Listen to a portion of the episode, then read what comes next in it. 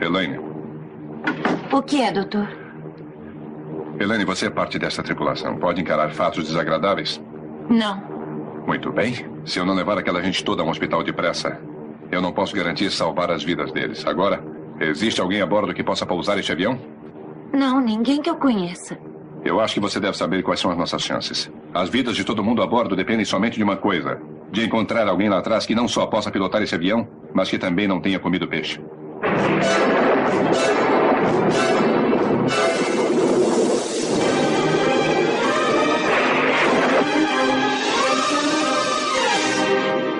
Senhoras e senhores, aqui é a aeromoça falando. Lamentamos qualquer inconveniente que o movimento repentino da cabine possa ter causado. A propósito, será que há alguém a bordo que saiba pilotar um avião?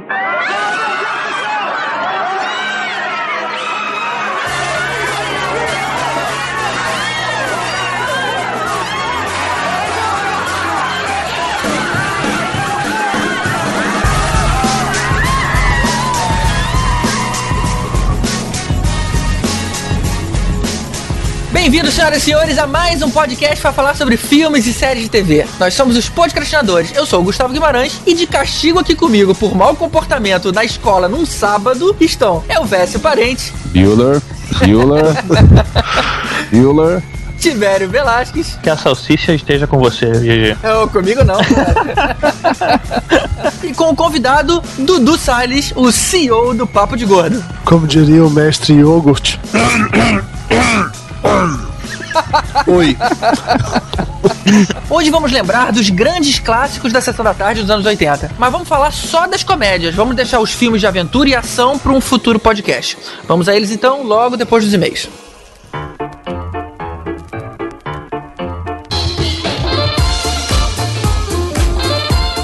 E aí, Elvis, o que, que você traz pra gente hoje?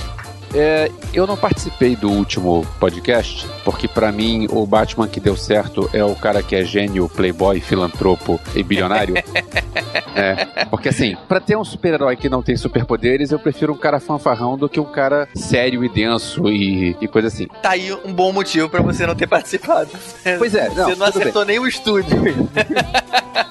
Mas mesmo assim eu vi todos os filmes do Batman e acompanhei tudo, vi todos na época dos lançamentos, nunca revi nenhum. Revi alguns, mas nada muito afinco. Agora, ouvindo o podcast, eu tava naquela vibe que as pessoas dizem que estavam fazendo outras coisas enquanto ouviam o podcast e pensando, cara, eu preciso muito rever os filmes do Joe Schumacher. Porque vocês falaram tão mal, aquilo deve ser tão tosco. Sério deve ser muito engraçado. Eu quero rever os dois, eu vou procurar os dois e vou rever os dois. Tá maluco. Vai, vai usar seu tempo melhor, cara. Ah, mas filme ruim é bom. Ainda mais você, né? Que só gosta de filme tosco. Não, só gosto de filme tosco, não. Também gosto de filme tosco. Mas quer dizer, então, você não vai ler nada. Não trouxe nenhum e-mail. Tá, tem um e-mail também. O e-mail do Pedro Amaro. Ah, primeiramente, parabéns por fazer um trabalho tão bom em tão pouco tempo. É impressionante como ouvir o podcastinadores é ter comédia e informação ao mesmo tempo. Ah lá, tá vendo? A gente pode usar isso como slogan. Sério? A gente não tá querendo mudar a descrição? Pô, o cara, o cara arrumou uma perfeita aí. É impressionante como ouvir o podcastinadores é ter comédia e informação ao mesmo tempo. Gostei, é isso. Gostaria de saber se existe a possibilidade de vocês realizarem um podcast sobre os grandes vilões da série. Particularmente, meu conhecimento é bem raso. Podcast sobre vilões é uma boa ideia, né não? É, eu acho uma boa. Isso aí ele falou grandes vilões de séries. Não sei se a gente pode fazer grandes vilões de filmes. Aliás, é outra crítica que a gente tem, né? Que a gente fala mais de filme do que é de série. verdade, é verdade. Mas assim, podemos procurar os vilões de série. Eu vou conseguir fazer um melhor trabalho se eu for pensar em vilões de um modo geral. Geralmente a gente tenta, né, misturar um pouco. É porque filme é sempre muito mais fácil. Você vê um, um vilão de série, supõe que você tenha assistido aquela série. Então tem que ser uma série muito icônica. Pra falar já de filme, todo mundo perto do Darth Vader, né? É verdade. Mas vamos, vamos pensar, legal, Pedro, vamos amadurecer a ideia. E aí ele acaba o e-mail dele falando: parabéns pelo sucesso, observação. Dizem que o Elvest é parecido com Michael Myers do Halloween. Vocês acham? Cara. Não, esse, esse, é o Jason, esse é o Jason. O Michael É. Vou perseguir esse Pedro, vou botar uma máscara do Kirk sem cabelo e vou perseguir esse Pedro. Olha, cara, eu acho que dá pra forçar uma ligação sim, hein? É, eu não sei não, assim, na, na versão mais nova do Rob Zombie, o Michael Myers foi interpretado por um cara grandão. É, não que eu seja grande, Não, mas as pessoas em volta são Ricardo. pequenas. Você o quê? 1,90m e alguma coisa? 1,91m. Você é tão alto e tão feio quanto. É, tão feio. não. Olha só, a minha filha não acha, mas. é, E mas- o fato de você ter filha significa realmente que mais pessoas não acharam, né? Pois é. Tá, então beleza. Eu quero fazer um agradecimento aqui ao Marcelo Pereira, que fez essa fantástica arte dos podcastinadores desse episódio, fazendo a referência ao logo da sessão da tarde. Muito legal, Marcelo. O Marcelo não é o cara que faz o Vertile Troopers do abacaxi voador? Exatamente, cara. O cara é o fera do 3D. Pra quem não conhece o trabalho dele, dá uma olhada lá no Abacaxi Voador. Na parte do Para Ver. Na parte do para ver, tem lá Retired Troopers, que na verdade é uma brincadeira do Marcelo, dizendo o que aconteceria com os Troopers do Star Wars quando fossem aposentados. Aí você vê os Stormtroopers fazendo papel de, de personalidades da música, do cinema, dos filmes. É bem interessante. Ou então você pode procurar no Facebook o trabalho dele, facebook.com.br Retired Troopers, que é o inglês para tropas aposentadas. Acho, acho que é alguma coisa assim, né? É por aí. É isso aí. E falando em Facebook, o nosso é facebook.com/barra podcastinadores. Aproveita aí, dá um like agora lá pra gente saber quem você é. Você pode também mandar e-mail pra gente no podcastinadores.gmail ou você pode comentar aqui no Abacaxi Voador, onde a gente está hospedado. E aproveita e você tem todo aquele conteúdo nerd pop da mais alta qualidade. Vamos seguir então e relembrar as grandes comédias dos anos 80 da sessão da tarde.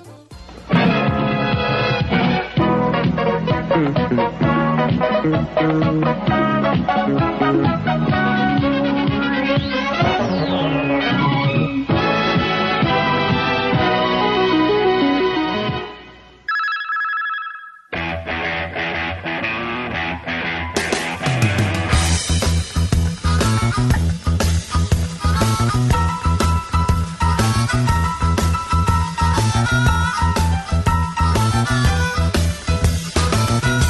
anos 80 era uma época bem diferente da de hoje. Os filmes eram menos pretensiosos, o que dava um destaque maior ao roteiro, só que isso podia ser uma coisa tanto pro bom quanto pro ruim, porque tinha tanta coisa boa quanto tosca vindo daquela época. É, mas assim, é importante frisar que tem certas coisas que elas são tão toscas, mas tão toscas que elas dão a volta e ficam boas. E a partir daí, tem, tem uma série de filmes toscamente divertidos dos anos 80 que eu te confesso que eu não sei falar se eles são bons ou se eles são ruins. Se você parar pra ver hoje com a cabeça que você tem hoje, você vai achar bizarro. Já você se desligar da, sei lá, da realidade, do status quo, você vai começar a achar divertido, por exemplo, o momento lá no Top Secret que os caras estão fantasiados de vaca. É, é bizarro, você vê que é bizarro. Não faz sentido, você sabe que é escroto. Mas, caralho, tem uma pitada de humor naquilo que você não consegue explicar que hoje, se alguém colocar um negócio desse no filme, fala assim: Nossa, que fake, que ridículo. Os caras não têm dinheiro nem pra fazer CGI. Olha só que ridículo. A fantasia é horrível. Mas assim, os- nesse caso em particular, é, os caras estavam fantasiados de vaca pra ter a piada depois do touro que chega lá e, e resolve, assim, né? Sim, que faz o cara sair andando daquele jeito meio esquisitão, É, esse, na verdade, era um segmento bastante é, interessante, né? De alguns dos filmes da época. São os filmes que a piada era mais importante do que a própria cena. Ou seja, eram filmes tipo sketches que você criava uma cena pra justificar uma piada. E não o contrário, como os outros filmes são, onde você tem uma cena e aí você cria uma piada só pra enriquecer essa cena especificamente. Nesse caso, o do Top Secret e, é, foi feito pelos, pelo trio Jim Abrahams, David Zucker e Jerry Zucker. Jerry Zucker. Eles surgiram no, em 1980 no Aperta o Cinto, o Piloto Sumiu. Eles fizeram também Top Secret, fizeram o segundo Aperta o Cinto, o Piloto Sumiu. No fim dos anos 80 surgiram com a série Corra que a Polícia Vem Aí. Ainda nos anos 90, se eu não me engano, eles fizeram o Top Gang. Só que aí já, já, já não tava mais os três juntos. E aí também já não tava no podcast, porque a gente tá nos anos 80. Pois é, tá nos anos 80.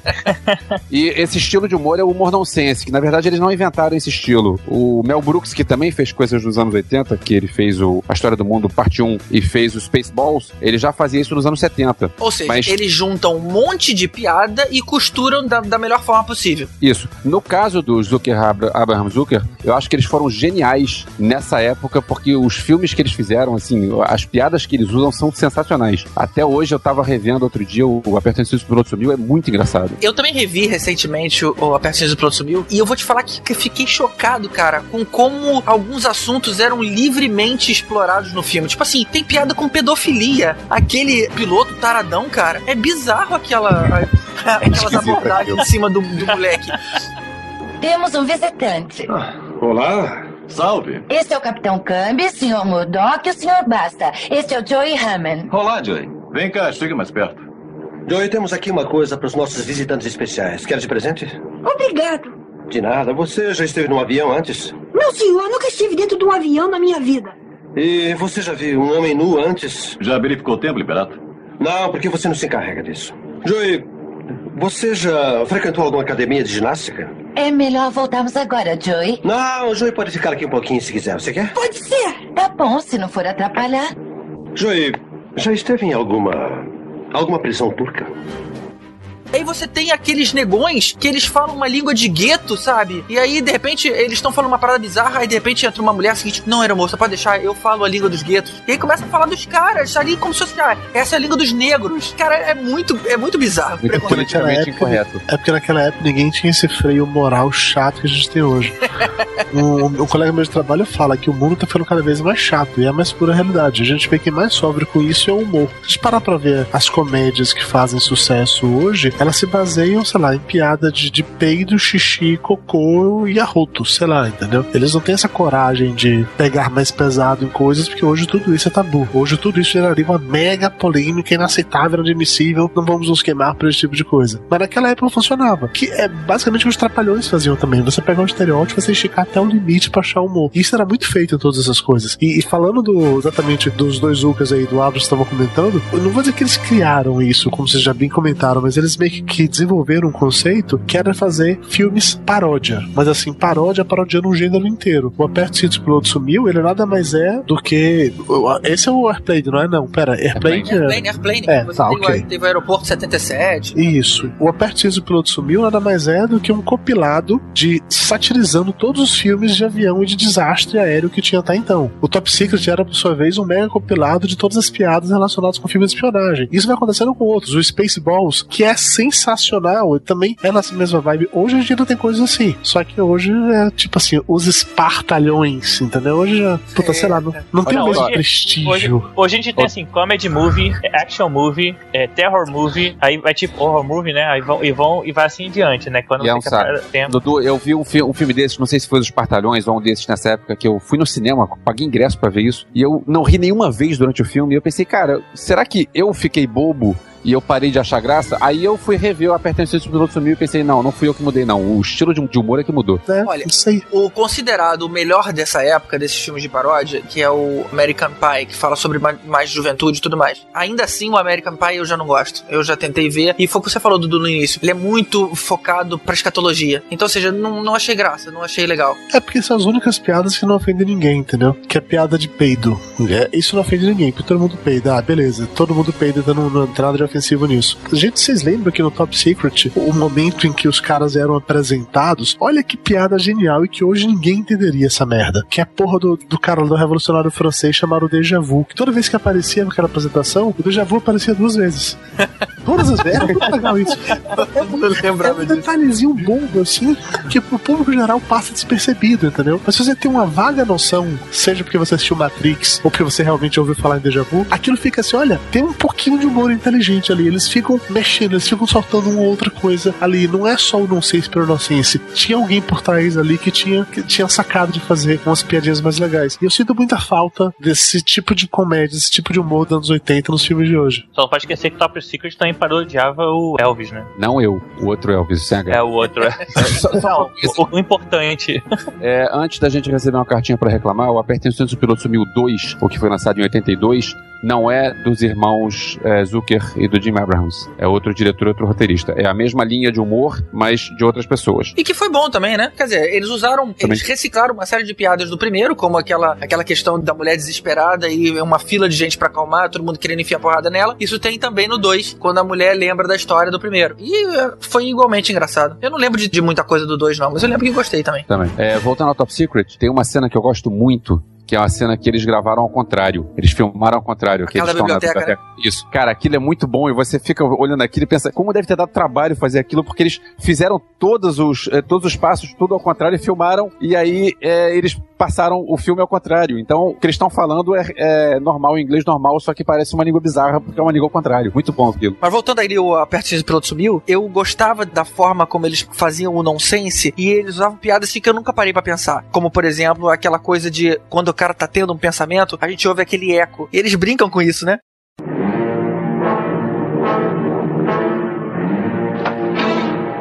O Dr. Rumack diz que as pessoas doentes estão piorando e que o tempo está se esgotando.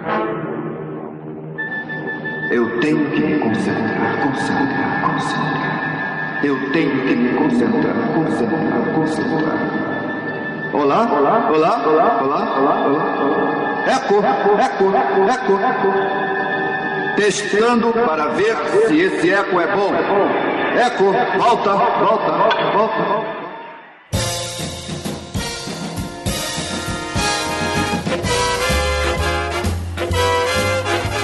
É, vocês chegaram a ver a série do Correio que a Polícia Vem Aí? Sim, eu vi. Não, eu não vi a série, eu sei que ela existe, descobri faz pouco tempo que essa série existe, eu não vi. E fiquei arrasado porque eu curtia pra caralho o Correio que a Polícia Vem Aí. Police Squad, cara, era genial. Genial. Eu gosto mais da série do que dos filmes. Isso foi lançado em VHS na época. Tinha em algumas locadoras. Tipo, a fita com três episódios. Na verdade, eu cheguei a total alugar acho que alguns. seis ou oito episódios. É, eu acho que teve mais que isso. É, não, não, mas, mas o, o filme, na verdade, ele não é The Police Squad, né? É, o nome em inglês dele é The Naked Gun From the Files of Police Squad. É tipo assim, né? Dos, dos É. arquivos do Esquadrão de Polícia, que era a série original. né? Exatamente, ou seja, a série fez sucesso e eles falaram, vamos fazer um filme sobre isso pra conseguir atingir um público maior. Mas era muito bacana, era- era série de 20 e poucos minutos, né? Aquela série de sériezinha de meia hora. E tinha tantos personagens engraçados. Era a mesma coisa, era o Frank Drebin, era o Leslie Nielsen com a delegacia de polícia, com aqueles amigos dele lá. Mas tinha alguns personagens que não tiveram no filme, que era, por exemplo, eu tinha aquele engraxate. Era um engraxate que sabia de tudo na rua. Então, ele chegava lá no engraxate e perguntava alguma coisa do suspeito. E aí, de repente, o cara tirava já um cartão, olha, o teu suspeito é esse aqui e tudo mais, e dava toda a dica já pronto. Aí ele saía e entrava, sei lá, tipo um padre. Ele perguntava, ó, o que que você sabe sobre a vida após a morte? Aí ele, hum, você se refere à visão existencialista ou à filosófica? tipo, o cara sabia de tudo. Não era nesse seriado que quando acabava, aí tipo, congelava a imagem, só que em vez de congelar a imagem, os atores ficavam parados. É, era isso. Aí, tinha coisa que acontecia, derrubava o cenário É. com os caras parados, tipo, parou aqui. Não, e todo episódio começava assim, abria o título inicial e o cara falava um outro título. Cada episódio tinha dois títulos, tinha o que aparecia escrito e tinha o que o narrador falava, que não era o mesmo do título que aparecia escrito. Como se ele estivesse lendo outra coisa. sabe? Era a mesma piada todo episódio. Mas tá falando de, de polícia, posso puxar uma das minhas séries favoritas de todos os tempos? Que é a Loucademia de Polícia. É idiota pra caralho, eu já peço desculpas antecipadamente sobre isso. O primeiro que eu vi foi Loucademia de Polícia 3, que eu vi no cinema, então achei foda, ri pra cacete, aquela coisa toda. E aí depois disso, passou na televisão, o 1 e o 2. O SBT passava, acho que 1 toda semana, passava Loucademia de Polícia 1. O 2 era a Globo que passava. E aí no dia que estava a de Polícia 3 na Globo, naquela época meus pais tinham acabado de comprar um videocassete. E eu tava empolgadaço, porque eu tinha visto o filme no cinema, tinha adorado o filme, eu queria gravar o filme pra mim. E eu fiquei lá, feito um idiota, assistindo o filme todo na Globo, dando pausa nos momentos de intervalo, pra ter o filme inteirinho, bonitinho, como se tivesse sido realmente, sei lá, de um VHS. Na hora que eu acabei o filme inteiro, acabei de gravar, dei stop, fui apertar play pra poder ver, não tinha gravado, deu uma ziquezira foda, que eu não sei exatamente o que foi. E eu dei um piti, mas eu dei um piti tão escroto, babaca, eu não sei que idade eu tinha, eu prefiro não pensar sobre isso. Se eu souber que eu era mais velho do que eu pensava, eu vou ficar com muita vergonha de mim mesmo, entendeu? Eu sei que eu dei um piti tão grande que minha mãe tava dormindo e acordou com barulho e veio perguntar o que tinha acontecido, achando que, sei lá, que eu tive machucado, caído, quebrado alguma coisa, entendeu? E eu, eu fiquei aqui até agora gravando filme e não gravou nada! Aí, aí, assim, eu diria que o que minha mãe fez comigo não foi literalmente assim, porque isso seria, sei lá, abuso infantil. Mas as cenas estavam comentando aí sobre a pessoa desesperada e aquela fila dando tapa na cara, foi quase isso, só que de uma forma mais metafórica, pra ela me acalmar, entendeu? Toma tenência, né? Porra, e O Locademia de Polícia é uma série que gosto caralho, e assim, tem personagens icônicos nessa série. Você para pra pensar, vários vários sketches ou coisas de humor que você vê hoje reproduzido em outros momentos, veio dali. Cada um daqueles policiais, ele tinha um jeito específico e funcionava muito bem em conjunto. É, mas deixa eu te perguntar, você reviu recentemente? Eu- meu filho, eu tô começando a apresentar as coisas dos anos 80 pra ele, né? Pra ele não, não ficar só com as coisas que tem hoje em dia. E aí, uma hora eu aluguei esse Locademia de Polícia. E, cara, foi constrangedor. Eu não ri nada no primeiro. Aí não tive nem coragem de alugar os outros dois. Não sei se o primeiro, não lembro se o primeiro era pior do que os outros. Mas, cara, o Dois? Primeiro eu só lembro da porra do, do, da- do ostra azul. Mais nada. O que eu lembro bem. desse- Pô, e a trilha sonora era muito legal da, da Muito, muito, polícia. muito bacana. É, é que uma série também, que eu acho que eu- naquela época as séries elas ficavam mais longas. O pessoal não tinha tanta importância como tem hoje. Tem que Harry Potter vem pra. Bom, enfim, foda-se. Minha linha de argumento foi irrelevante nesse caso. Mas eu acho que naquela época eles esticavam mais a série. Está dando dinheiro, continuava dando dinheiro. Vamos nessa. Locadora de polícia 1, 2, 3, 4, 5, 6, 7. Tiveram 7 ou 8. Não foi na última, os caras foram pra Caramba, Moscou. teve tudo isso? Foi teve, teve montão. Muita coisa. Eu sei que teve uma hora que o Marrone não quis mais, aí eles colocaram outro bonitão lá. O Marrone ficou até o quarto. Aí depois entrou um outro cara que ele era, sei lá, o sobrinho do Lassard, entendeu? E era pra fazer o papel do Marrone, mas ele não era o Marrone, era só um genérico. Mas os outros ganharam mais espaço. Aí galera que tinha sido coadjuvante no segundo ou no terceiro voltaram no quarto ou no quinto em papel de destaque pra poder trazer rostos conhecidos. Mas ainda assim, puta, sei lá, cara, eu gostava daquela merda. Agora eu confesso que eu tenho, tenho medo de assistir de novo e ver que não era tão bom assim. É, é, A- foi, foi a única, a única coisa que eu acho legal de reaproveitar do elenco foi que o Zed, que era vilão, virou um dos, um dos policiais depois, e aquele personagem do Zed era muito bom. É, Aquele que falava. Cara, vou te falar que na época eu assisti, inclusive, virou desenho animado e bonequinhos. Sim, é verdade, era desanimado disso, era muito Mas foda. é, funciona, né, cara? Como desenho Acho que animado. funciona, é pra criança, cara. Olha, eu aprendi recentemente que a forma de você ganhar qualquer argumento é responder pra outra pessoa dizendo seu cu. Então você vira pra mim e fala assim: ah, não funciona, seu cu que não funciona, velho. Ficava muito legal, sabe? Cara, o- o- uma coisa muito boa do Locademia de Polícia era a parada surreal, sabe? Era aquele cara fazendo aqueles barulhinhos com a boca e fingindo que tá vindo um trem em algum lugar. Só que no desenho animado isso acontece. Então se o cara imita um trem, você já tá esperando que aquele trem saia da parede. Cara, é pra criança, GG. Mas Porra. com criança também, cara. É, Não, é. cara. O cara já tá é- acostumado a ver papalego, ele sabe, olha, Não, vai é- ter um escuro aqui e vai sair alguma coisa aqui de dentro. GG, GG, filme- seu cu, cara. É isso aí. Pronto, criou um monstro, cara.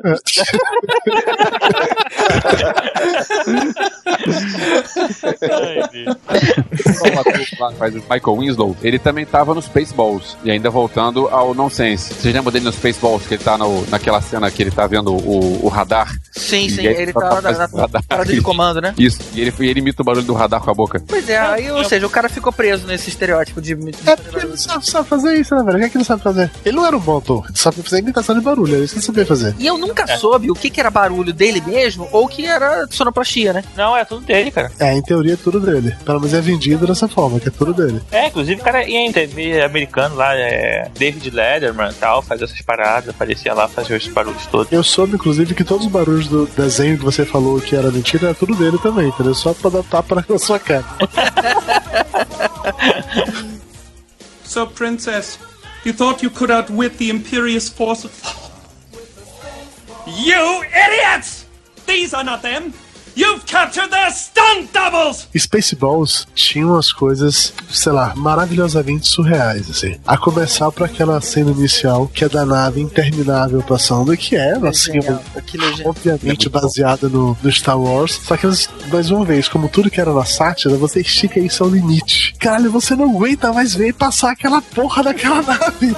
Você quer que alguma coisa aconteça logo e, e continua a porra da nave passando. Tem que, sei lá, meia hora de filme a nave tá passando ainda, porra. Aquilo é muito surreal, aquilo é muito. E o momento que eles param, que, que, eles, que eles resolvem pegar o, o videocassete pra ver o filme na hora, pra ver o que, que vai acontecer. Aí, ué, mas o que é isso? Isso é o tempo atual. E o cara levanta a mão e tá na telinha ele levantando a mão. Cara, esse filme tinha um grande responsável, assim, pra funcionar muito bem, que era o Rico Moranis, né, cara? O Rico Moranis é um cara muito engraçado. E ele ainda como baixinho, dentro daquele capacetão gigante de Darth Vader, muito bom aquilo. Não tinha Dark como Helmet. funcionar. É o Dark Helmet. At last, we meet for the first time for the last time. Before you die, there is something you should know about us, Lone Star. What? I am your father's brother's nephew's cousin's former roommate. What's that make us? Absolutely nothing, which is what you are about to become. Acho que o Mel Brooks também, a mão dele ali também ajudou bastante, né, cara? O cara fazia um bom trabalho. Não, e o Mel Brooks faz, faz o Mestre Yogurt da maneira mais sensacional do mundo, porra. A, a cena do Mestre Yogurt lá limpando a garganta, puta que me pariu. Aquilo ali é o auge da escrotidão nonsense. Ah, Mestre Yogurt, leia isso aqui pra mim. Ele vai lá, pega aquela, aquele medalhão, sei lá, não lembro exatamente o que era, começa a fazer uns barulhos estranhos. Nossa, o que é isso? Você tá falando? Não, não, tô só limpando a garganta, vou começar a ler agora. Porra, velho. E o, o sabre de luz tinha um nome esquisito também, né? Era. Como é que era o nome? Era Schwartz. É o Schwartz, é May the Schwartz be with you. E tinha o Pizza The Hut também, né? Sim. Ah, era o Pizza The Hut. Muito bom, muito bom. Cara, e o John Candy de cachorro, cara. Ele, é- não, não era cachorro, ele era metade humano, metade cachorro. Eu sou o meu melhor amigo. Você sabe que o negócio não pode ser sério? Quando a nave dos caras era uma porra de uma van, porra, era uma van com asas, velho. Era muito escroto, era muito escroto. E é sensacional que. Como é o nome do, do cara que virou, faz o presidente americano no Independence Day? Bill, Bill Pullman. Bill Pullman. Isso, Bill Pullman. Caralho, Bill Pullman tá fazendo o papel de Han Solo barra Luke Skywalker. Ele era os dois ao mesmo tempo. Ele era um herói, Barra é né? e tal, e ao mesmo. Porra, velho. Esse filme é muito bom. Eu não consigo colocar em palavras o quanto esse filme é bom. Eu- esse daí é um filme que eu revi faz pouco tempo, e assim como o Top Secret, continua muito engraçado.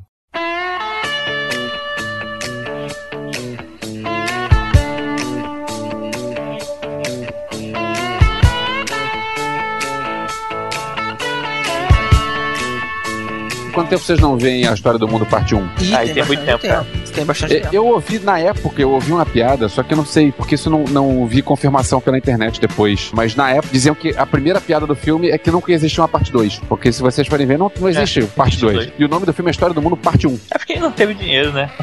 Ou então nunca parei pra pensar nisso. fazer uma piada mesmo. Eu não É. me lembro desse filme. É, É é, meu, Mel musical, Brooks- né? Não é um musical, não. É o que começa com o início meio 2001. Aí tem uns macacos. E aí os macacos se levantam, e vão se evoluir, e aí os macacos começam a se masturbar. E aí, aí tem aquela cena dos caras, eles passando uma pedra dentro de uma caverna, e aí a pedra cai no pé de alguém, aí o cara faz um ah! Aí joga de novo, o outro fala ah! Aí o cara inventa a música, aí começa a bater no pé do outro. Aleluia!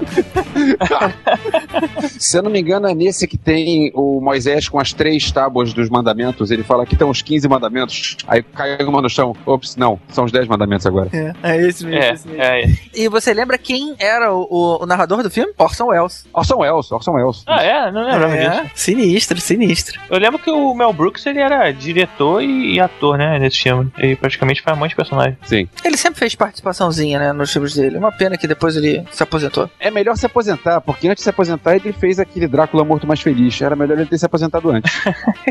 Pô, esse eu não vi. pois é, sim. Você pensar que o último filme dele podia ter sido Spaceballs. Me diz uma coisa, não é dele também o Amazonas na Lua? Não. É que eu tô vendo aqui, eu tô pensando porque tem um filme chamado A Última Loucura de Mel Brooks, que foi em 76. Porra, em 76 não foi o último filme dele, é? Cara, a última loucura de Mel Brooks é o filme que é, é o filme musical. Ah, Você esse tá é musical. lembrar, né? É. Isso. Pô, mas que título apelativo, né? Falar o nome do diretor no título do filme? e É tipo, o, em o 76. título. Mas é que tá, o filme, o título original é Silent Movie. Sim, mas em português ficou A Última Loucura de Mel Brooks. Depois disso ele fez Spaceballs, fez. uh, Porra, não é a última aventura. Se fosse o último filme, sacou? Não é o último. É, a última sentido era mais recente. Os anos 70 era mais recente. Deixa de se pegar em picuinha, rapaz. É Portugal, não faz sentido, é isso aí. Se for pensar também no- nas traduções, né, cara? SOS tem um louco solto no espaço. Que nome ruinzinho esse, hein? É, assim, assim, bolas no espaço também ia ser muito legal, né, cara? É, não, tudo bem, mas. Mas cara, esse é o próprio nome original, Spaceballs. Ah, cara, na época não tinha essa americanizada toda que tem hoje, assim, não ia fazer Aí, muito sentido. na né, época tinha muitos nomes ruins. cara? É, porque eles tinham que fazer um título e um subtítulo ainda, né? Cara, o Corra que a polícia vem aí já, já achei meio esquisito, porque a gente tá acostumado com isso. O Loucademia de Polícia é um nome fodão. É, mas. Corra que a polícia vem aí, nhé. Como é o nome da Academia de Polícia em inglês? É apenas Police Academy, é isso? Polícia Academy. Ou seja, a piadinha no título só vale pra português. Legal, não sabia disso. E Top É. Secret, como é que era o nome certo? Era Top Secret. Top Secret Super Confidencial. É, Super aqui, confidencial. aqui ele ganhou isso, ele ganhou esse subtítulo super confidencial, mas o nome dele- era apenas Top Secret. Mas eu acho que É. assim, em alguns casos, sem querer agora fazer juízo de valor, mas já fazendo, em alguns casos tem um subtítulo, não é de todo ruim, porque os americanos eles têm mania de colocar uns títulos assim nos filmes, só faz sentido naquele universo deles. E aqui pro Brasil a galera adapta pra tentar explicar um pouco. Eu lembro de cara aqui do Forrest Gump, que no Brasil era Forrest Gump ou contador de histórias. Uhum. Por quê? Porra, porque Forrest Gump apenas não dizia nada e as pessoas não sabiam nem mesmo pronunciar isso. Então quando ligavam pro cinema, tá passando o quê? Contador de história. É o nome do cara, é igual rock. É a mesma coisa que falar rock ou lutador.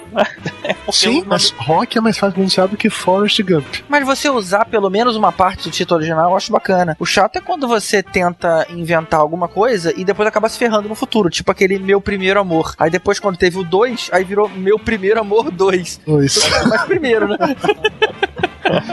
Não teve um recente que foi o último exorcismo e o último exorcismo parte 2? Sim. Aí mata. É, o último exorcista. O anterior tinha sido o penúltimo. E rolou com, mais, com Velozes e Furiosos também. Que era Velozes e Furiosos, depois virou mais Velozes e mais Furiosos. Aí na hora que veio o 3, teve que era Velozes e Furiosos 3. É isso aí, paciência, vamos lá. Ou tipo, é Homens e Homens e um Segredo. Aí depois virou 12 Homens e um Segredo. Aí 13 Homens e um novo segredo. Aí pronto. Só que não, mais só um tinha segredo. 13 pessoas, né? Mas, é. Mas Amazonas na Lua, cara, sabe como é que é o título em inglês? Amazon Woman on the Moon. Amazon Women on the Moon. Sim. É, Women. As Amazonas na Lua. Que é um filme dirigido por cinco diretores diferentes, dentre eles Joe Dante, o do Gremlins, e o John Landis, o do Blues Brothers. O que é legal no, no As Amazonas na Lua, pra quem não viu, é um filme que são várias sketches soltas. É como se alguém estivesse vendo o, vários canais de televisão e trocando de canal o tempo todo. Então são histórias sem início, histórias sem fim, histórias é, comerciais. Não, História É, Sem no- Fim não, cara, esse é outro filme.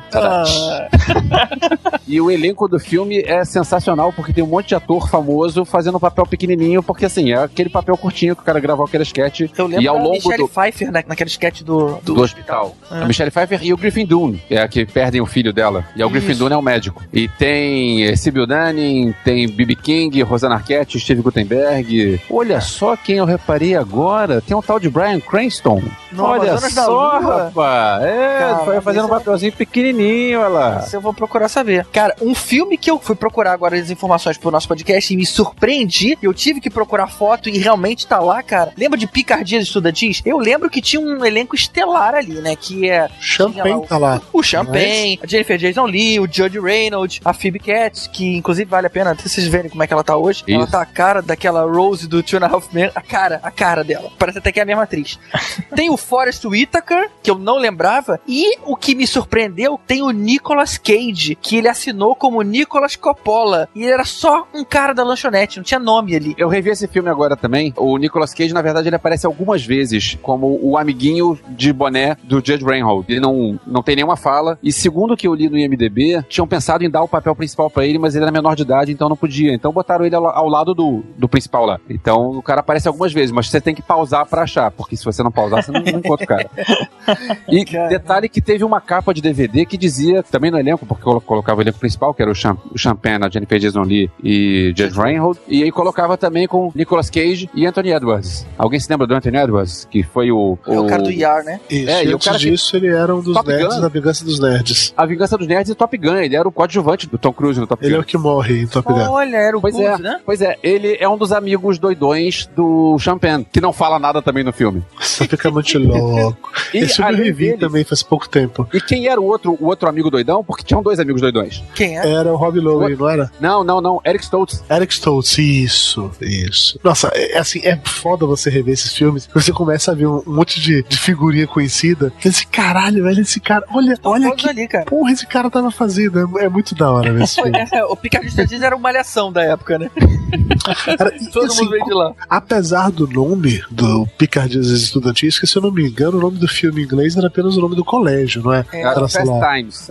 Fast Times e não sei o que lá, High. Era, era Ridgemont High. isso. Ridgemont High. E assim, o filme, ele não é uma comédia. Muito pelo contrário, tem toda uma pegada lá mais séria. Tem aborto, tem não sei o que e tal. Tem uma outra cena engraçada e tem muita putaria. E é meio que isso que faz com que o filme caia na categoria comédia. Mas era um filme de adolescente que ficava meio que migrando assim nesses contextos. Você tinha a menina que era mais vagabunda, a menina que era virgem, o cara que era um filho da puta, o aproveitador, o nerd, o atleta, o cara que não deu certo na vida, enfim, tinha todos os estereótipos ali convivendo e funcionavam e no final não tinha nenhum vilão. Cara, esse filme não tem vilão, porra. Verdade. Pensa o que é fazer um filme que não tem um vilão. De ter numa escola, não tinha um cara que era um contra o outro. A vida era o vilão da- dos caras. Isso é um negócio muito legal. Até o professor, que no primeiro momento parece que ele, ele é o vilão do Champagne, no final tá lá, tá junto, tá ajudando e tal. Então, assim, é, é interessante a maneira como esse filme é construído. Pra que cada um daqueles personagens tenha um, um papel relevante na história, porque tá acompanhando a vida de cada um deles. Você parar pra ver, eu não consigo ver um protagonista nessa- nesse filme. Eu sei que tem alguns que, talvez pelo nome se destacam, mas eu não acho que ele é protagonista porque ele não tem mais tempo de tela do que a maioria dos outros, entendeu? É Verdade. tipo Friends, que todo mundo tem as suas histórias ali em paralelo rolando. Isso eu acho muito legal. E tem peitinhos, essa parte sempre é, é, é boa. Agora, o. Não sei se vocês sabem o roteiro do Cameron Crowe. Foi o primeiro Sim. roteiro do Cameron Crowe, que foi o cara que depois dirigiu quase famosos Vanilla Sky, Jerry Maguire. Quando eu tava assistindo esse filme aqui em casa, eu, eu e minha mulher, na hora que passou o roteiro do Cameron Crowe, eu falei, caralho, quem que escreveu esse filme? Foi o Cameron Crowe, puta que pariu. Minha mulher olhou com aquela cara de interrogação, assim, de, what the fuck? Ah, é aquele Agora- cara que fez o Titanic? O outro, ainda falando do elenco desse filme, vocês lembram aquela cena que o Judge Reinhold tá fantasiado de pirata e ele tá dirigindo o carro, aí uma mulherzinha para o carro do lado e olha pra ele, dá um sorriso pra ele? E ele esquece que tá de chapéu. Aham. Isso. Vocês sabem quem é essa mulher? Não. Nancy Wilson, a vocalista do Heart, que anos depois ia se casar com Cameron Crowe. Não sei só. se esse filme teve alguma coisa a ver com os dois, mas assim, era Mas- Nancy Wilson aquela. Mas ela já tava no Heart nessa época? Acho que sim, né? Era Sim, anos claro. 80. Isso era 82, claro que ela tava no Heart. Olha, que interessante. Acho que ela fez Eu, eu lembro pai. desse filme, eu lembro daquele Vincent Chiavelli, sabe? Lembra? Aquele, Isso. Era aquele malucão do Ghost no trem. Sim. Cara, Eu Ele é um dos do- professores. Como é o nome daquele ator negro americano que tem um olho meio caído? Eu esqueci o nome dele É agora. For- Forrest Forrest Whitaker. Whitaker. Isso, ele era tipo dos atletas, né? Isso, ele era um dos Ele era, caras. o atleta, ele era o, o jogador principal do time. Isso, o cara que isso, ganhou o isso. Oscar de melhor ator por O Último Rei da Escócia. O cara era um personagem secundário, jogador Tá. de futebol americano. Todo mundo tem um passado, né, velho? Todo mundo começou em algum lugar, porra. Faz parte. Agora, o que me deixou chocado nesse filme foi que é, aparece, tem lá, um deles é cambista, e aí é, chega lá uns moleques, ah, eu quero comprar ingresso pro Van Halen perto do palco. Aí o cara diz, olha só, é 20 dólares cada um. Poxa, mas o ingresso era 12,50, como é que você vai vender por 20? cara, eu quero ver o show do Van Halen perto do palco por 20 dólares. eu pago, eu pago 30. O que, que eram os tempos, né? Pois é.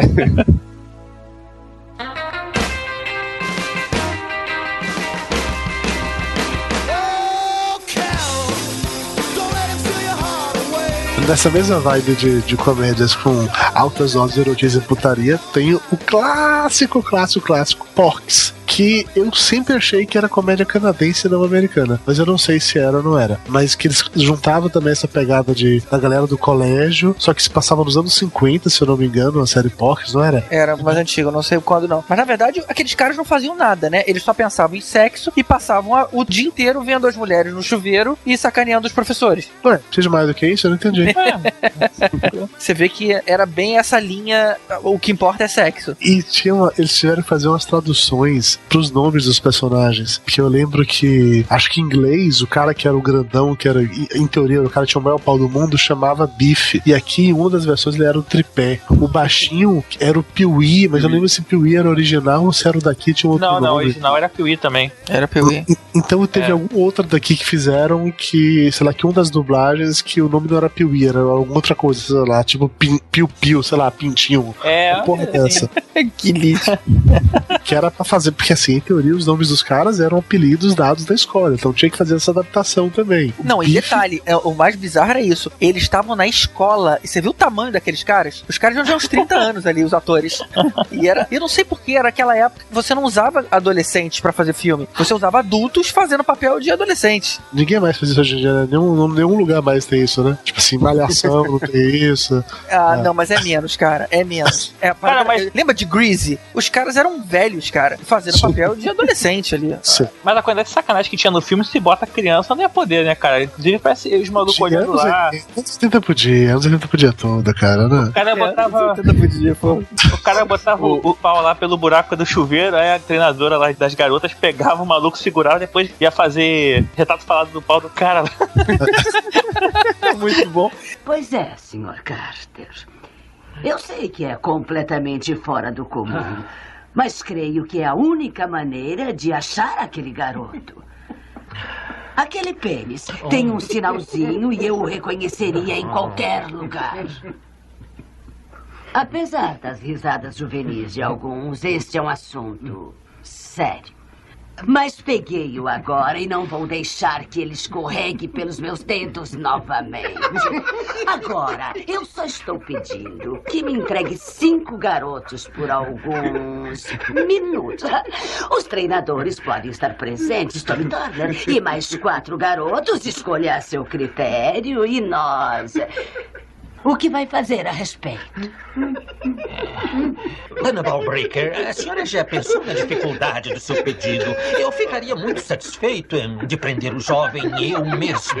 Mas a senhora já imaginou o que o Conselho de Educação diria se eu permitisse o alinhamento a fim de examinar suas partes privadas eh, eh, em busca de um sinal incriminatório?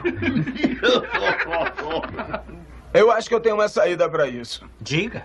Nós chamamos a polícia e pedimos que mandem um dos seus desenhistas. e Dona Malbrica pode fazer a descrição.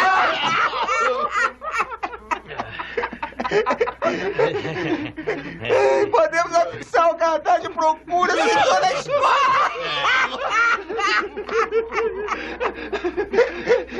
Alguém viu esse negócio? Avise imediatamente a Piola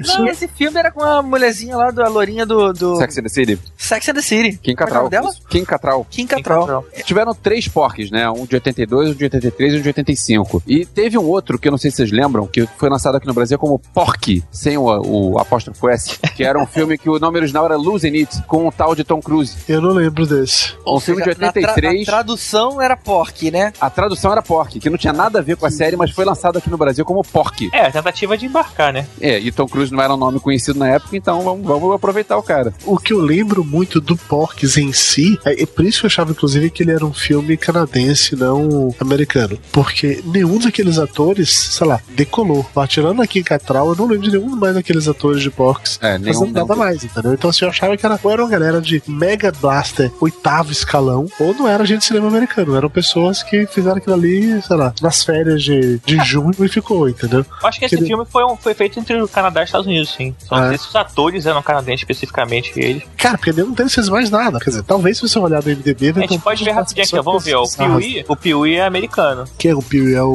White Knight, não é isso? principal. É, o principal. Não, ele, do ele Não, cara, o cara fez três filmes. Ele fez Pork 1, 2 e 3. Olha só. então, isso meio que resume a parada.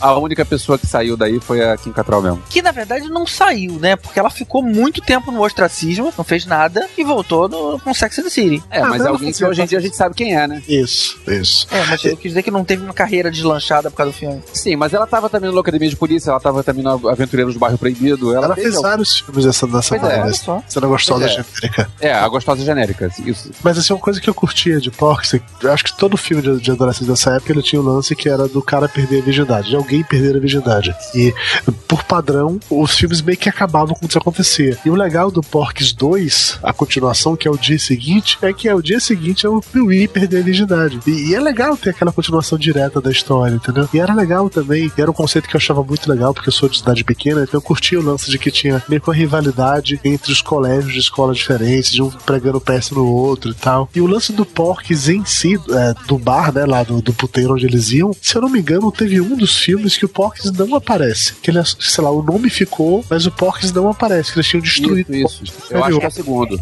É porque na verdade eles destroem o lugar, né? Porque eles ficavam dentro de um barco. Era um bordel em cima de um barco. Não, E esse aí- foi no último. Quando eles, depois que eles destroem É. o bar, eles vão voltar lá. Ué, o Porks voltou? Como assim voltou? O- Tá fechado aqui aí, daqui a pouco passa aquele barco lá no fundo, assim. Ah. Ele voltou no É, barco. eu, eu acho que o barco é no terceiro, então eles destroem o barco no terceiro, deve ser isso. Eu acho que o segundo não tem o, o Porques em si. Pode ser, eu não me lembro. Eu só lembro que eu achava divertido pra caralho. O Porks é um desses filmes que eu vi um dia pra vender em DVD. Falei, caralho, Porks, eu vou comprar. Comprei. Nunca nem tirei da embalagem, mas tá aqui.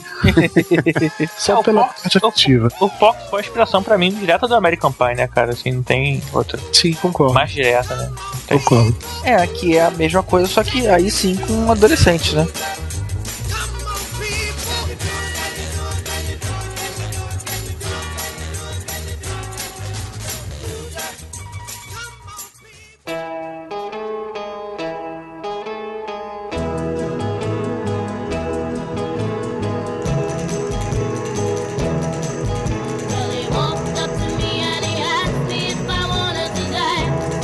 Outro filme que, que eu revi agora recentemente e vi um monte de nomes que eu não, não lembrava que estavam lá é Uma Noite de Aventuras, aquele Adventures in Babysitting, que é com Elizabeth Shue. Tem algumas coisas curiosas no elenco. A trama toda acontece porque a Elizabeth Shue tem que levar. Ela é, ela é uma babá e tá cuidando de um menino de 15 anos e a irmãzinha dele pequena. E vai o amigo do, do menino também. E ela tem que ir pra rodoviária buscar uma amiga. E a amiga é um personagem secundário lá, uma menina que tá lá, aparece de vez em quando.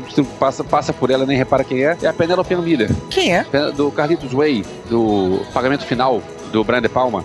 Não lembro. Deixa eu ver a cara dela. É, também não me disse Como nada. vocês não lembram da Penelope Miller? Desculpa. Ainda nesse filme, o, não sei se vocês lembram, tem uma cena que eles encontram um mecânico que a menininha acha que é o Thor. Que é o Thor, sim. É o Vincent D'Onofrio, irreconhecível. Pois é, o Vincent D'Onofrio magro e cabeludo. E loiro, sarado, irreconhecível, velho. E o moleque, que é o amigo vizinho, é o Anthony Rapp, que tava no Rent. Outro dia a gente falou, outro podcast a gente falou de Rent. Um dos principais do Rent era um molequinho lá. E outra coisa que eu não sei se vocês sabem, esse filme foi o primeiro filme dirigido pelo Chris Columbus, que depois eh, dirigiu os primeiros Harry Potter. Mas sabe que esse é um segmento de filme que era comum e eu gostava muito, que era essa coisa de vamos ter uma aventura, que foi muito a ver com esse filme que a gente viu no Abacaxi com Cultura, que foi o Fanboys, que era mais ou menos isso, cara. É Os moleques saindo e vamos viver. E as paradas vão tendo um problema atrás do outro, eles vão improvisando ali e no final, sei lá, tenta chegar aí num, num objetivo final. Esse era um segmento que eu gostava muito. A representante maior disso pra mim é Goonies. Mas tem também aquele lá dos vampiros, que eu esqueci o nome, Lost Sutherland Boys, faz vampiro. Isso, Lost Boys. Realmente é- era um segmento muito forte nessa época. Mas eu também não acho que esse filme é uma comédia, não. Acho que ele tem, sei lá, cenas engraçadas. Eu não consideraria ele uma comédia de verdade, assim. Mas até aí eu também não consideraria quase metade da lista como comédias puras. Não, normalmente eles não são só comédia, mas ele tem meio a pegada de Goonies, sim, assim, aquela comédia com aventura. Lost Boys já não tem assim nada a ver, acho que já é bem, já é bem mais aventura mesmo. É que é aventura com terror, no caso. É, é. É, um que tem e também tá nesse esquema é aquele sem licença pra dirigir, com aqueles moleques também do Lost Boys. Aquele Aham. sim, o cara tem que tirar uma carteira de motorista e ele sai fazendo merda, sabe? Pega escondido o carro do pai e começa a acontecer um monte de coisa, corre risco de vida, uma série de coisas, e no final tenta um objetivo específico. No caso desse filme, era pegar aquela menininha ainda, a Mercedes, que é a. Como é que é o nome daquela atriz, cara? Hoje só faz. Só aparece pelada nos filmes. que, que fez Bug Night. Como é que é o nome daquela menina? História. Só parece pelado, história. Ela. Não. É Heather Graham. Heather Graham. Heather Graham. Cara, olha só, a Heather Graham fez Californication na última temporada e não apareceu pelado. Então, assim, não é tanto assim, não. Se ela fez Californication não apareceu pelada, é- aí é sério. É, cara, realmente. Olha só, é uma coisa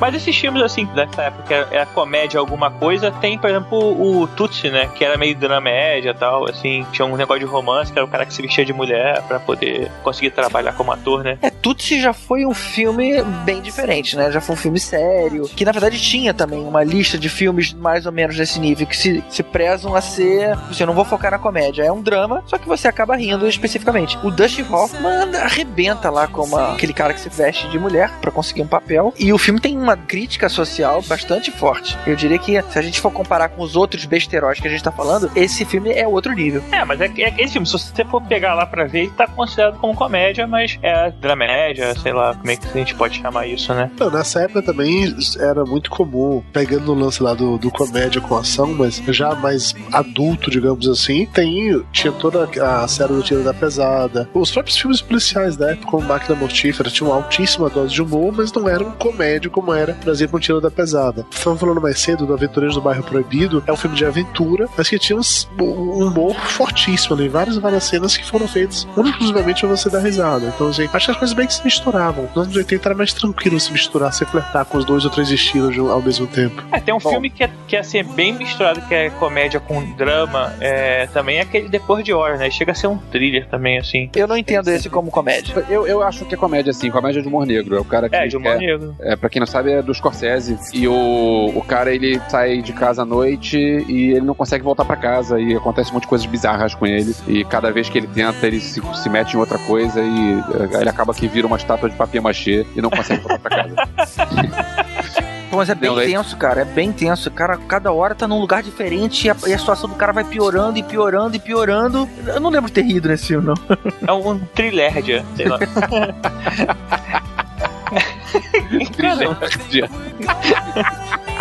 É, é que nem quando fala é, terror com comédia, né? É, o rir. Terrir. É, é terrível. É isso. O Ivan Cardoso aqui no Brasil fazia isso, fazia filmes de terrir.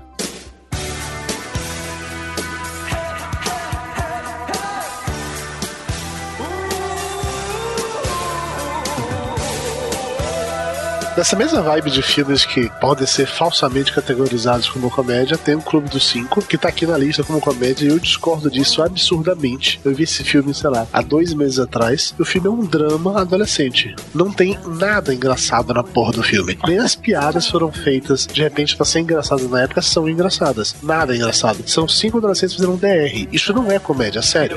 É um filme legal, mas não é comédia. Não, na verdade a gente colocou aqui justamente pra colocar esse tempo. Eu realmente também não acho como comédia, mas o mercado o rotula como comédia. Essa é que é a questão. Mas você sabe por que rotula como comédia? Por causa dos atores e por ser do John Hughes, que fez vários vários filmes de comédia. Só por isso. É, é, tem os estereótipos dos atores, né, assim, mas realmente não tem nada de comédia. Tem todos os dramas, assim, inclusive tem um garoto que chora porque ele tinha que. ele quis estar lá porque teve que esfaqueado em alguém, sei lá, porque tirou uma nota baixa, umas coisas meio malucas assim, faz É, coisa. os personagens, eles são. Eles têm uma carga dramática muito forte. É o bad boy que queria se mostrar pra alguém e exagerou e entra num conflito. Tinha até uma garota que entrou lá, tava lá no meio só porque não tinha nada pra fazer no sábado. É. E engraçado que esse filme, ele teve uma dose de improviso absurda. Tinham cenas que o John Ridge não chegou nem a escrever. Aquela que eles sentam no chão pra fumar maconha, que na, na versão brasileira não, não ficou claro que eles estavam fumando maconha, né? Mas ali não tinha texto. O cara simplesmente falou: olha, improvisem. E a cena ficou gigantesca, logicamente depois eles editaram, mas tudo que eles falaram ali foi improvisado ali na hora. Como provavelmente todos eles fumaram maconha de verdade, é normal isso ter acontecido. Eu acho que ele é atuado como comédia porque tem aquela cena meio Scooby-Doo, né? Que eles vão passando de porta em porta e o diretor correndo Aí, pra é, ele assim, estragou né? o filme aquilo pra mim. Eu não acho que estragou, mas é a única coisa que. E de novo, não é que é engraçado, você não dá risada nesse filme, entendeu? Não, só não. que é o É. contexto da parada só. O- é um filme coisa- de drama pra mim. Uma- eu também concordo que é drama. Uma coisa que esse filme tem de interessante é que ele é um dos filmes hoje que é considerados os que começaram com o Brad Pitt, que é essa geração de atores. Porque os cinco atores principais tiveram carreiras relevantes nos anos 80. Emílio Esteves, Anthony Michael Hall, Judd Nelson, Molly Ringwald e Ali Sheedy. E você sabia que o John Hughes fez esse roteiro em um mês, né? Não, ele fez esse roteiro em dois dias e a gravação inteira do filme foi em um mês. E o mais legal é que justamente porque ele tava deixando a galera improvisar, eles filmaram o filme em todo na sequência, na sequência real dos fatos, né? E a gente sabe que um filme não é filmado dessa forma. Mas ele fez questão de filmar a ordem correta das cenas para que todo mundo improvisasse da maneira, para todo mundo entrasse nos personagens e conseguisse improvisar. Pô, legal. Maneiro, maneiro. Teve um boato de que o, o Bad Boy, né? Como é que é o nome do cara mesmo? Era Judd Nelson. Judge Nelson. Ele tentou dar uns pegas na Molly Ringwald no, no camarim. E ela expulsou ele de lá aos berros. Então, tipo, na hora que ele saiu do camarim, uma galera tava olhando. Aí ele ficou putinho e, e começou a pegar muito pesado no pé dela. E aí chegou uma hora que ficou um climão tão grande no, no estúdio que as pessoas votaram pra ele ser expulso. O, o John Hughes queria expulsar o cara do filme. Queria regravar as cenas com outro cara. De tão pesado que ficou. Mas aí o, a própria galera lá se reuniu. Acho que o, o diretor da escola, não, tô, lembrando bem. O diretor da escola, não lembro mais o nome do ator, ele falou pro cara: não, o cara aí tá compondo personagem, deixa aí liberdade criativa, ele tá sendo bad boy, mantém o cara aí no elenco, e aí eles continuaram terminaram o filme. É, eu, eu não lembro qual é o filme, não é anos 80, mas tem um filme que usa uma piada que é um juiz, que o nome do cara é Nelson e coloca o Judge Nelson. ah, é. Essa piada não foi com o Judge Reynolds, não? Ou isso. É, eu lembro de Desse daí. É, eu lembro de ter visto alguma coisa com o Judge Reynolds, que era o outro ator. Tá, então desculpa, mais uma cartinha me xingando. E uma coisa interessante também foi a questão da música, né, cara? O Don't You Forget About Me, que foi composta pro filme. Aí os caras ofereceram pro Billy Idol e o cara falou: Não, não, gostei dessa música não. Aí passaram pro Simple Minds. Ah, é mesmo? Sabia? É, foi composto pro filme. Esse filme ele tá inteiro, no- ele tá no Netflix e eu recomendo que todo mundo assista, porque vale a pena. Apesar de não ser engraçado, é um filme que faz, te faz pensar, lembrar de sua época de adolescente e tal, os questionamentos. E é curioso ver como, apesar de cada um ter, ser uma, tri- ter uma tribo diferente, e isso é bem claro, são estereótipos, né? Todos eles compartilham os mesmos problemas, eles passam aquele tempo que o clube dos cinco se reúne por um motivo específico, e quando acaba, cada um vai embora, o nerd é o único que tem a ilusão de que, ah, amanhã vamos continuar amigos, né? Cada um olhar para o outro e tal, e não, não vão. Cada um vai seguir o seu caminho. Isso, assim, eu posso estar forçando a barra ao extremo, mas pra mim é meio que uma mega metáfora do colégio, mas a vida em si, entendeu? De você vai cruzar a sua vida com pessoas absolutamente diferentes de você e cada um vai seguir seu caminho. E vai. E já parar pra pensar, também a galera de escola ou de faculdade, cara, não devo ter cinco amigos que ficaram comigo até hoje, entendeu? De que eu tenho contato até hoje. E eu vejo nisso daí, assim, naquele momento você tinha um monte de coisas em comum com eles. Mas saindo dali, você não tem mais nada. Os que ficaram realmente são poucos. E pra mim, sempre, sempre que eu vejo esse filme, eu, eu penso um pouco sobre isso. Eu lembro de todo mundo que era importante pra caralho pra mim naquela época e que hoje em dia eu não sei nem onde é que tá. Ou que tá no meu Facebook, eu me re- tudo que eu faço é falar com ele uma vez por ano pra dar parabéns, entendeu? Quando é aniversário ou coisa do gênero. Pra mim, o Clube dos Cinco é o melhor filme do John Hughes, cara. Assim, é, tudo bem que tem Biller lá, o Ferris Biller, mas é, acho que é outro tipo de filme, assim. Realmente, É, o Clube dos Cinco é muito bom. É outro nível. Tinha um projeto, depois que o filme fez sucesso, de fazerem uma sequência a cada 10 anos. Os atores se reencontrariam, os personagens se reencontrariam 10 anos depois, e aí teria alguma história qualquer que justificasse isso. Mas o- a parada nunca foi pra frente. Teria sido Seria legal, isso seria É. legal. Ah, sim, tem um outro filme. Eu acho que esse filme não é do. Não é do John Hughes, que é aquele lá do primeiro ano do resto dessas vidas. Não, Sabe mas esse também é outro filme que é considerado o início do Brad Pack.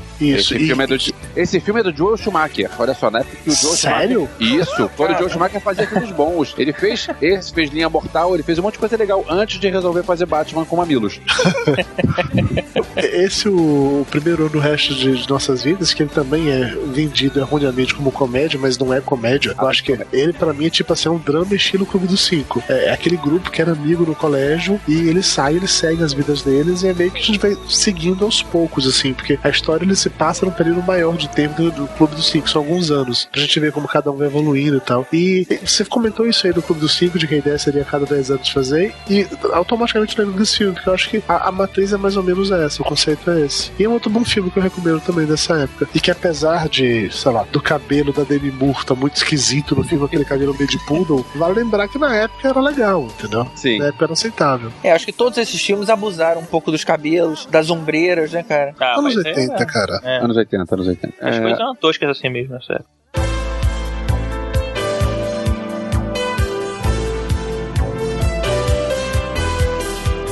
Voltando a Molly Ringwald, assim, pode fugir dos anos 80. Nos anos 90 ela fez um filme que tirou a roupa. Não, não. Opa, peraí, peraí, não que o, o assunto justifica. Ela fez o quê?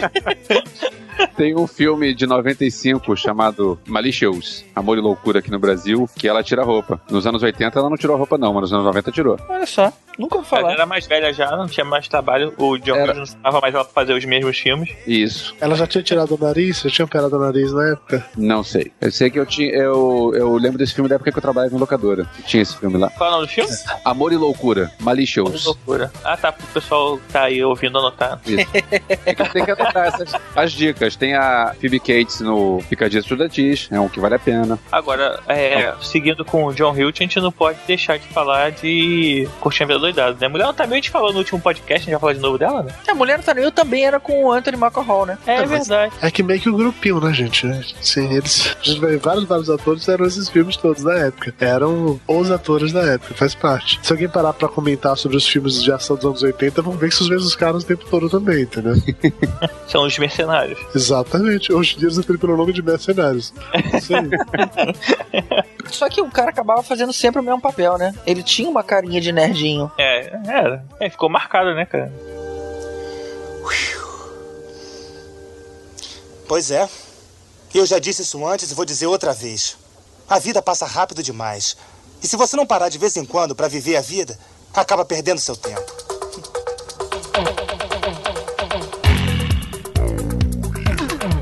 Vamos ter que falar do do Curtindo a Vida Doidado, Peter. Que eu acho que é um dos mais icônicos, né? Eu concordo. E eu vou te falar que esse filme aí ele funciona para gerações atuais. Eu lembro que teve uma, uma ocasião, alguns anos atrás, que teve um evento em família e eu levei o DVD do Curtindo a Vida Doidado. Minha sobrinha, que tinha uns 15 anos de idade, minha filha, que na época devia ter uns 11, e juntou também os, os sobrinhos mais novos, e a galera ficou todo mundo assistindo o filme amarradão, todo mundo feliz da vida. E ninguém tinha visto antes. Não tinham visto antes, porque essa galera, assim, onde é que essa galera vai ver? Ainda passa a sessão da tarde isso? Passou recentemente, Sessão da Tarde da Globo, ela voltou num, numa certa vibe aí de passar os filmes clássicos, aí passou esse, passou Lagoa Azul e tal, recentemente voltou. Mas concordo, durante muito tempo isso desapareceu, ninguém mais viu em lugar nenhum. Lagoa Azul eu entendo passar na Santa na época, mas hoje em dia. Passou, cheio de cortes, corte, corte, corte, corte. Passou 40 minutos de filme. É isso aí. La- Lagoa Azul, ou curta. A Globo agora tem duas novelas à tarde, tem que ser mais. O filme tem que ser mais curto, cara. É, tem isso também. Não, foi uma tentativa dos caras. Eles fizeram duas novelas durante, sei lá, um mês, porque a Sessão da Tarde não tava dando audiência. Aí colocaram uma novela no como funcionava. Depois que acabou uma novela, eles voltaram a Sessão da Tarde, mas só fazendo, passando esses filmes realmente da, daquela época legal da Sessão da Tarde, pra ver se conseguia trazer as pessoas de volta pra Sessão da Tarde. Não deve ter dado certo, porque eles vão voltar agora com duas novelas ao mesmo tempo, né? Então eu acho que realmente não rolou. Não julgo eles. Eu não assisto a Sessão da Tarde há, sei lá, 15 anos. É que quem fica tarde em casa vendo, né, cara? O pessoal, assim, a criança que estuda de manhã, ela não, não, não vê mais filme assim, É, em, internet. dia, hoje em dia já tem TV a cabo, né? Você tem a atenção dividida e na verdade não precisa nem mais de TV. Hoje em dia você tem YouTube, você tem os jogos online, então você, nós fomos a geração televisão. Hoje em dia não é mais assim. É, mas voltando ao Ferris Bueller, cara, esse filme, ele é realmente é, ele é muito legal, assim, tem muita parada que você tinha vontade de fazer, assim, quando você não podia fazer, né, cara? Na verdade dá vontade de matar a aula, né, cara? Olha, eu, vou, eu vou tentar curtir metade do que o cara curtiu. Será que eu vou conseguir roubar o carro do fodão do pai do meu amigo pra poder dar a volta pela cidade? E se você fizer isso, você será burro bastante pra achar que você vai diminuir a quilometragem colocando o carro de ré. Inacreditável. Uma das minhas piores atuações e eles não duvidaram de mim nem por um minuto.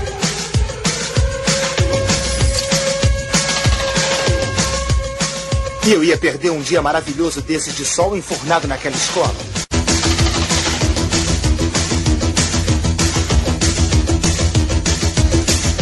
Essa é a nona vez que eu fico doente esse semestre. Tá começando a ficar difícil arranjar doenças novas. Eu acho que na próxima vou ter que perder um pulmão. Então é melhor fazer a nona valer a pena. O segredo para enganar os pais são as mãos frias. É um sintoma não específico. Eu acredito muito nisso. Muitas pessoas vão dizer que uma bela febre de mentira funciona mais. Mas acontece que se você tem uma mãe do tipo nervosa, tá arriscado em parar no consultório médico. E isso é pior que escola. Cólica de estômago também funciona. Então, quando você se contorce, chorando e gemendo, você molha as mãos. É meio infantil e bobo, mas é bem melhor que a escola. A vida passa muito rápido. E se você não curtir de vez em quando, a vida passa e você nem vê. Esse filme tinha aquele diretor, cara, o Rooney. Putz, como aquele cara era bom, né? Ele é extremamente expressivo. morreu? Ele, ele morreu? Não sei, você falou Jeffrey Jones? como era bom, aí eu fiquei na É dúvida. porque ele se, entendeu? eu tava pensando Ele não em ele ter morreu se não, cara. aposentado, na verdade, né? Porque a gente não vê mais ele em cena há muito tempo. Então, imagina. É, o Jeffrey Jones. É, tá aí, eu não vejo Não, o Jeffrey cara. Jones há um tempão. Ele tá fazendo o filme 10.0 World Cake, 2014 aqui escrito. Tá no IMDB? Ele fez mais Tá. alguma coisa relevante de lá pra cá, não? Ele fez Ele uma fez série o- aí. É, nos anos 80 fez, ele tava no Howard. Anos A gente 80. já falou dele. É, mas acho que tipo assim, 2000. 2000 ou, ou 2010 Ó, não teve nada. Doctor do Little 2, Doce Trapaça, Pequeno Stuart Little, Ca- Além do Cavaleiro Sem Cabeça. Bons filmes, assim, cara. A lenda do Cavaleiro Sem Cabeça, ele tava? Sim. Interessante. É que a gente não lembra da cara dele. O cara engorda, aí tira o bigode, pronto, você não sabe quem é. E outra pessoa famosa desse filme também era a Jennifer Grey, né? A mulherzinha lá do Dirty Dancing, que era irmã do garoto. Mas a relação do, do Ed Rooney com a Grace, que era a secretária dele, é muito engraçada, cara. Ver ela desesperada, que é o cara liga fingindo que era o pai dele, e ela fica contemplando o podcast. Funcionou bem os dois. Ah, E, e tem mais Pô, uma participação uma especial, participação, pois é. é, sensacional desse filme, que é do Charlie Sheen Sheen fazendo o papel do jovem Charlie Sheen. É. Porque, É o cara que, que tá preso na delegacia. por É. drogas, exatamente isso. E- e, assim como aquele é o jovem Charlie Sheen, o velho Charlie Sheen é aquele que a gente assistia lá em Two and a Half Men, entendeu? Deve estar Basicamente é escrito isso. assim no MDB, Charlie Sheen, é himself. Cara, sabe um filme que o Charlie Sheen fez também fazendo o papel de Charlie Sheen? Foi a- essa parte 2 daquele filme com o Gecko de Wall Street, Wall Street Poder e Cobiça? Sei. Que ele era o principal do, do 1, e aí nessa versão 2 é um outro ator, mas em algum momento o Charlie Sheen aparece rico, cheio de mulheres, ainda dando uma sacaneadinha lá no, No Michael Douglas. no Michael Douglas. Mas, tipo assim, também tava ele ali. Tipo assim, tô milionário, tô cheio de mulher e caguei pra você. É, e sou casado com três atrizes pornô ao mesmo tempo. Chupa essa. É. Eu não vi esse, essa continuação. Eu tenho até vontade de assistir, mas eu não vi. É, Eu também não vi, não. Agora, voltando ao elenco do Curtindo a Vida Doidado, a minha Sara sumiu, né? A minha Sara que fez A Lenda, fez é, Time Cop. É, ela era namora, ela era mulher do Van Damme Time Cop, né? Pois é. Olha era ela, olha Se eu não me engano, o último papel que eu lembro dela, eu acho que era ela, era naquela série Birds of Prey, aquela série de TV que ela fazia a vilã, que era a doutora Harley Quinn lá, que era pra ser a Arlequina. Ah, é? Era a minha Sarah? Eu acho que sim, eu vou confirmar nesse momento. Ela fez um Harley Quinn numa série aqui, tá escrito como Mulher Gato, a série. É, é Mulher Gato como ficou chamada aqui no Brasil, mas a série A série chamava Mulher. É, é que gente, se o, o Elvis tivesse ouvido o nosso último podcast, É, a sabia gente, que, a gente falou isso. que a Rose Spray foi chamada de, por SBT de Mulher Gato, sendo que É. a Mulher Gato só aparecia em dois dos 12 episódios, assim. Sabe que se eu participasse do último podcast, eu ia começar o podcast com a piadinha do playboy bilionário filantropo, era que é o, Batman, é o Batman bom, né? Mas voltando, voltando aos anos 80. Eu gosto muito desse filme, Curtindo a Verdade, eu gosto tanto que eu tenho uma camisa que é exatamente do Rei da Salsicha de Chicago. Ah, é mesmo? Eu camiseta do Rei da Salsicha de Chicago. Sério mesmo? Tá aí uma camisa que eu compraria. É. Caraca, é a piada muito assim, pouca gente vai entender, cara. Pô, Cara, mas eu tenho, paciência, Mas são Eu as tenho- melhores, cara, são as melhores. Eu Não, uso não. regularmente, eu vou mandar o link pra vocês aí. pô, maneiro. E pior que nego deve ver na rua e falar assim, cara metida besta, É, o que é isso, né? só porque ele é o rei da salsicha.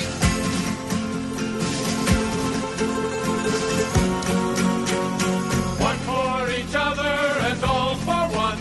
The three brave amigos are we. Brother to brother and everyone. A brave amigo. E aí vamos sair do, do John Hughes, vamos começar a falar do Steve Martin, né? Que ele fez alguns filmes aí nessa época. Eu lembro muito daquele Los Três Amigos. Que eu, eu reassisti. É muito bom. Eu reassisti também faz pouco tempo no Netflix e continua sendo divertido pra caralho. Como é que é o nome daquele baixinho que fez aquele filme Martin? Short. Martin Mar- Short. Martin Short. Aquele baixinho é Martin Short. Nunca tinha associado. o cara foi condenado, né, pelos pais.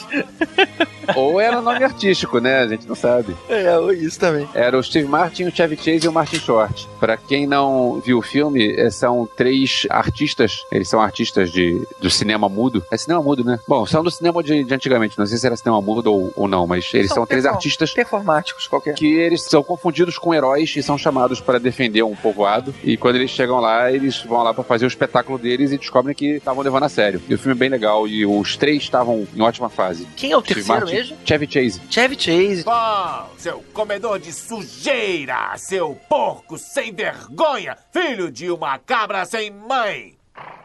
Quem são vocês? Onde houver injustiça, lá estaremos. Onde houver sofrimento, lá estaremos. Diga que morreremos como cães. O quê? Diga que morreremos como cães. Vocês morrerão como cães. Não, não morreremos como cães. Lutaremos como leões, porque somos Os três amigos! A luta!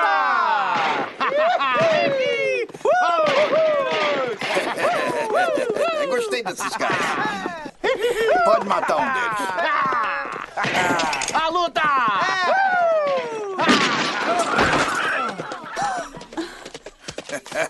Espera aí, espera aí.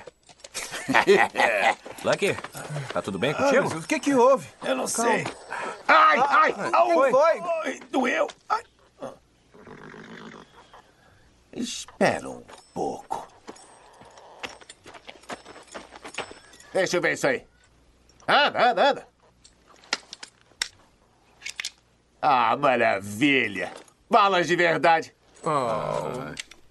Quer saber? Está encrencado, meu amigo.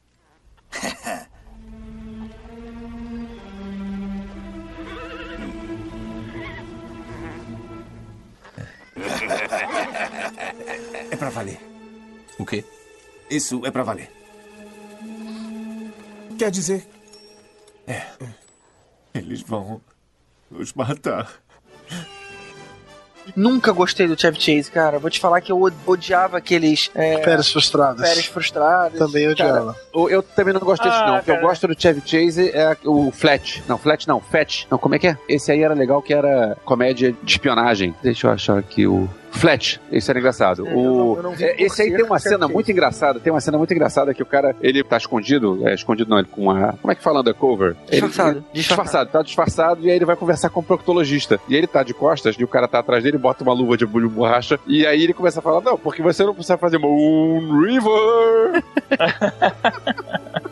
Ah, cara, assim, eu gostava do Chevy Chase, assim. Inclusive, ele fez também um. É, nessa mesmo ano que foi uma Fazenda do Barulho, que era também. Assim, tudo com ele era do barulho, né? Ou da pesada. né? Do- é tipo Fast Frutada. Agora, o nome do filme é Los Três Amigos, né? Só Três Amigos, não? Não, era Los Não, Três era Amigos. Los Três Amigos. Que em mesmo? teoria os personagens. Esse era um dos personagens Eles da série mexicanos, deles lá. É. É, mas voltando do, do, do Chevy Chase, eu também não gosto dele. A parada que me incomoda não é nem exatamente ele. Ele, como ator, eu gosto, não é isso. É que me irrita essas comédias de situação em que a coisa vai ficando cada vez pior. Porque uma coisa ruim vai levando pra outra.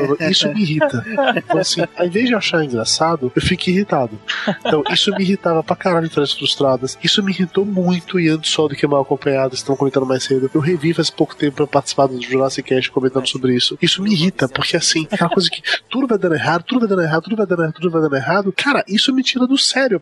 Tanto que eu sou um pouco neurótico em relação a organizações, as coisas darem errado, como chega no limite em que não tem como tudo aquilo dar errado, entendeu? Não, não existe como. Alguém tá sendo muito escroto com você. E eu fico muito puto com isso, eu não consigo achar graça.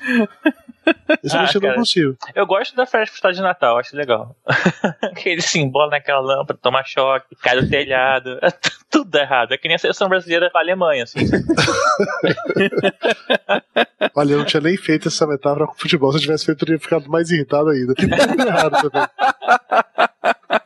É, voltando ao Steve Martin, vocês viram Cliente Morto Não Paga? Como é que é esse aí? Cliente Morto Não Paga é um filme que é, a, a ideia do filme é genial. Eu não, eu quando vi o filme eu não entendi todas as referências, mas para quem conhece as referências todas, o filme é genial. O, era do Carl Reiner, é, escrito e dirigido pelo Carl Reiner, e o, ele pegou vários pedaços de filmes no ar, é, se eu não me engano, dos anos 40 ou por aí, e ele pegou os pedaços dos filmes e os atores, as, as cenas originais dos filmes, e colocou o Steve Martin num cenário parecido e dialogando com o, o personagem. Então, é, quando corta, é, você tá é, a cena de um filme que já existia e você corta pro Steve Martin interagindo com aquilo, como se ele estivesse lá naquele filme. Não é um CGI, não é um negócio que colocou ele dentro da cena, mas é como se fosse uma cena que tá usando um take da- do, do clássico e outro take do, do Steve Martin. Então, ele interage com vários filmes antigos. Mas funciona isso aí? Fica legal? Funciona, funciona, é bem legal. Eu lembro vagamente desse. Mas eu, eu- já do Steve Martin eu gosto pra caralho. Era comum pra mim ver, ver qualquer filme do Steve Martin onde ele faz sempre o mesmo papel, que é o Steve Martin. Mas ainda assim eu curti pra caralho todos os filmes dele. É, nessa mesma vibe de filmes anos 80 dele, tem o sensacional Pequena Loja dos Horrores, que Concordo. esse filme é maravilhoso. Ainda hoje ele é muito bom, muito bom mesmo. Tinha aquela comédia romântica que ele tinha na- do, do narigão. Não era. Roxanne. Roxanne. Porra, que Ele era muito legal. Isso, isso, isso, isso. Ele fez Os Safados, que era outro filme muito legal também. Ele fez E- o médico erótico que ele fazia o Dr. Hufflepuff.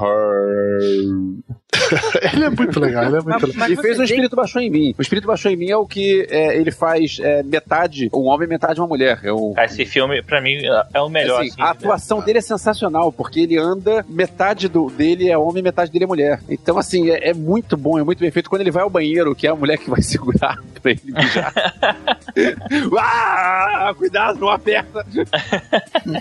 O que eu sempre gostei muito, sempre admirei muito nesse cara, é que ele não era caricato, né, cara? Você, por mais que os filmes dele ele usasse muito do recurso de careta e tudo mais, não ficava um Jim Carrey, sabe? E não era bobo que nem o Leslie Nielsen. Era ele, era, digamos assim, era um humor com classe. E ele sabia emocionar, assim, no- naquele filme O Pai da Noiva. Eu sei que não é dos anos 80, mas assim, tanto no 1 como no 2 eu choro nesse, Gostei nesse muito, filme. gostei entendeu? muito desse filme. Gostei muito. Eu gosto pra caralho do Steve Uma Martin. coisa curiosa no Steve Martin é que o Oscar, o Billy Crystal, que é um cara que não funciona muito bem, todos sabem disso, ele apresenta o Oscar vários, vários Oscars e funciona muito bem. Aí um dia botaram o Steve Martin pra apresentar o Oscar. Sabe que não funcionou? Ficou sem graça. É. Tanto que voltou o Billy Crystal depois. Apesar do Steve Martin ser muito melhor do que o Billy Crystal, todos concordam com isso. É, é, a Whoopi Goldberg também tentou, e depois acabou voltando depois de um, de um tempo. Eu também não sei como é que é a lógica dele. O que eu acho que o lance é que é ser apresentador e ator e comediante é muito diferente a pegada, assim. Não é pra todo mundo isso, não. Eu acho que o Steve Martin ele funciona melhor, assim, tendo trilhos onde ele não necessariamente fica no trilho, mas que ele tem aquele, aquela linha guia pra ir, entendeu? E no- no- ele pode desviar um pouco, mas ele tem aquela, o ponto A, o ponto B pra chegar. Eu acho que pra você ter transmissão ao vivo com apresentador, por mais que você tenha um roteiro, tem que ter um pouco mais de desenvoltura, vamos colocar assim. E eu concordo, o Billy Crystal funciona muito melhor apresentando o Oscar do que o Steve Martin. Mas no mundo foto, o Steve Martin é 6 milhões de vezes mais legal e engraçado do que o Billy Crystal. Concordo. É, não necessariamente porque uma pessoa faz uma coisa bem, ela faz a outra bem, né? Um exemplo muito forte disso é. Imagina alguém falar mal da Fernanda Montenegro, mas teve uma, uma animação que ela foi a voz de uma vaquinha. Vocês lembram desse filme? Lembra? Da- Até que a vaca tussa. Até que a vaca tussa. Cara, não ficou bom. Não, não curti. Os dubladores profissionais ali estavam dando banho. Talvez porque ela não tivesse, é, sei lá, ela tava entrando ali num, num métier novo pra ela. Mas a- o fato é que não ficou bom. E ela é,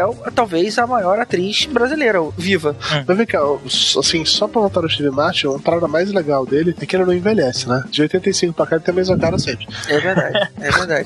É porque ele, ele já era grisalho logo no início, né? Acho que ele nasceu Pois é. É daquele cara que já era grisalho desde novo. Sério, eu tô fazendo uma pesquisa aqui, tô colocando aqui Steve Martin, colocando um ano do lado pra ver as fotos. Caralho, em 1970 já era grisalho. Pariu. Quando o cara começou a chamar atenção, que foi com o Panaca, ainda no fim dos anos 70, já era grisalho. Pô, que foi um excelente filme também. Sim.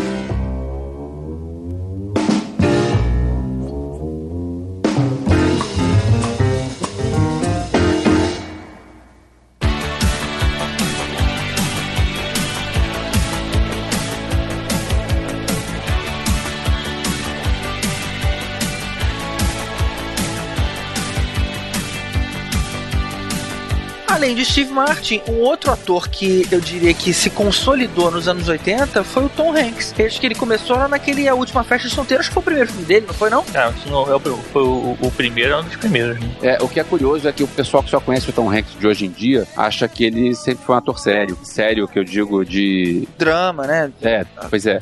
E ele, ele nos anos 80, o- a onda do cara era fazer filme de comédia. Só que aí ele fez, já nos anos 90, ele fez o Forrest Gump e fez o Filadélfia, quer dizer, foi Filadélfia e depois Forrest Gump, e ele ganhou dois Oscars seguidos, aí depois Aí de ganhar dois Oscars seguidos, aí o cara virou ator sério, entre aspas. Eu acho Mas- que até hoje ele é, o- ele, ele é o único cara a ganhar dois Oscars seguidos, não teve uma história dessa. Não, teve um outro cara nas antigas que se eu for pesquisar eu descubro quem é, mas eu. que também teve isso, mas é das antigas. Eu vim aqui conferir no IMDB e o primeiro filme dele, digamos que ele estourou, foi Splash, Eu Serei Minha Vida. É verdade. A última festa de solteiro 80. foi no mesmo ano, mas não foi, não foi o primeiro, não. E, cara, é muito foda você ver os filmes que ele fez nos anos 80, que eu não lembrava disso, mas tem o sensacional Dragnet, desafiando o perigo. Você Dragnet, Dragnet é muito bom, eu lembro.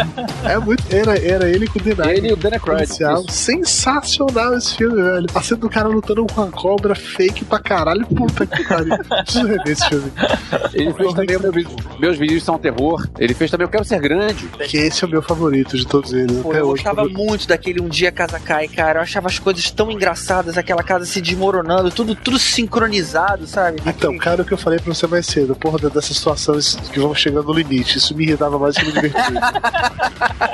Esse eu não gosto. Pelo, é o mesmo conceito dos vizinhos, eu não gosto. Porque a coisa vai escalonando e vai me irritando. Isso eu não, não consigo gostar desse. Agora um negócio. Isso é um terror? Isso, esse mesmo. É, não, esse é o Dia Casa Cai. Eu tô falando do Dia a Casa Cai. Mas os, Não, falou dos vizinhos. os dois me irritam da mesma maneira, porque vai escalonando, entendeu? O, o Dragnet, eu lembro que na época eu confundia, isso era em metade dos anos 80, eu confundia o Dan Aykroyd com o Tom Hanks. Aí eu pensei, ah, legal, vou botar um filme com os dois porque eu vou conseguir saber quem é quem. Não, E o Dragon, se eu não me engano, era uma série, puta, é, bem Era uma antes série disso, das era uma antigas. série policial, uma né? série das antigas policial. E aí fizeram uma, um- uma comédia com, com homenagem. Pom, porom, pom. É, e anos depois virou uma série policial séria de novo, diga-se passagem, com o Al Bundy fazendo o papel do Dan Aykroyd, mas fazendo papel sério, não era... Sério que o Al Bundy fez um papel sério? Sério? Sério? Pô, é legal, série policial, o cara lá, porra, recomendo. Do, Dragnet, a série. Deve ter tido uma temporada só. Mas era bem legal. De- Estrelado pelo Alband, sério? Pô, Ah, cara, o Modern Family tudo ele é o bem, mais sério da, da série, é ele. Não, mas ainda é uma série de comédia. Pois é. Mas... Esse Dragnet era antes ou depois do A- Amor de Família? Puta, cara, do Amor de. Família, provavelmente foi bem depois, que eu já tava velho. O Amor de Família foi a série que ele fez nos anos 80, 90. Quando eu fui fazer a série Drag, já foi nos anos 2000, provavelmente. Ah, tá. Então, A Amor de Família era muito maneiro. Só pra constar. só pra constar. Mas ó, voltando, voltando a Tom Hanks, eu lembro muito, muita propaganda do filme A Última Festa de Solteiro, que passava propaganda na Globo, que era a porra de um jumento colocado no elevador. Eu não lembro nada do filme, mas eu jamais esqueci a propaganda Globo colocando um jumento no elevador. Eu nunca esqueci isso, cara. Eu não tenho recordações do filme, mas isso não sai da minha cabeça. Que eu lembrei disso. nesse Se Beber Não Case, que eles fazem a mesma coisa com o tigre. Eles tiram de algum lugar, como se fosse um e colocam no quarto de hotel. O jumento eles também roubaram de algum lugar e colocaram no hotel. E, e eu quero ser grande também, né? No Tom Hanks tem o lance lá dele tocar o, o piano com os pés. Minha vida inteira eu quis um piano daquele do- com os pés que eu tocar, mas eu não sabia tocar porra nenhuma de, de piano. Foi decepcionante isso, porque eu sempre. eu- essa cena marcou muito, né? Aí um dia eu fui finalmente pra Nova York e encontrei a Fall Schwartz. Falei, caramba, é a loja do filme. Aí, lógico, que eu fui procurar o piano e tinha lá o piano no chão. Só que, tipo assim, a parada já foi tão pisoteada ao longo dos anos que a parada não tá mais funcionando, sabe? Sabe que nem você vai pegar naquele pianinho velho que a nota já não sai mais? Aí eu falei, porra, queria tanto fazer o bifezinho aqui do... que nem os caras fazem. Aí não funcionou. Eu Acho que o último filme dele da década de 90 foi aquele que ele fez com um cachorro, um K9000 da vida, né? Um. É, uma dupla quase perfeita. perfeita, né? Isso. Que era um cachorro babão lá em cima dele e tal. Que era um outro modelo de comédia também, bem frequente naquela época, que era o duplo policial que envolvia cachorro. Tinha o K9, que era muito bom. Depois teve o K9000. Com James Belushi, né? Sim, James Belushi, isso. Era legal, eu gostava do Tom Hanks fazendo humor, eu gostava dele. Ele ainda gosta de fazer humor. Se a gente parar pra ver, por mais que ele tenha virado ator sério de Oscar e tal, ele ainda faz uns filmes que tem um tom um pouco mais leve. Aquele lá que ele fica preso no, no aeroporto o tempo todo. Sim, ok, não é um comédia, mas. Navrosky. Isso. tem um tom É, bem né? mais light, assim, bem mais leve. Tem, tem aquele A Viagem, que é o filme, é uma comédia de É, assim, eu faz, faz a gente passar assim. É um filme, os, os diretores estão rindo na nossa cara até hoje porque a gente foi ver aquele filme. Fiz questão de não ver. É, é chato demais aquele filme. Ah, os caras estavam na viagem. O nego foi sem o baseado correto pro cinema, não deu.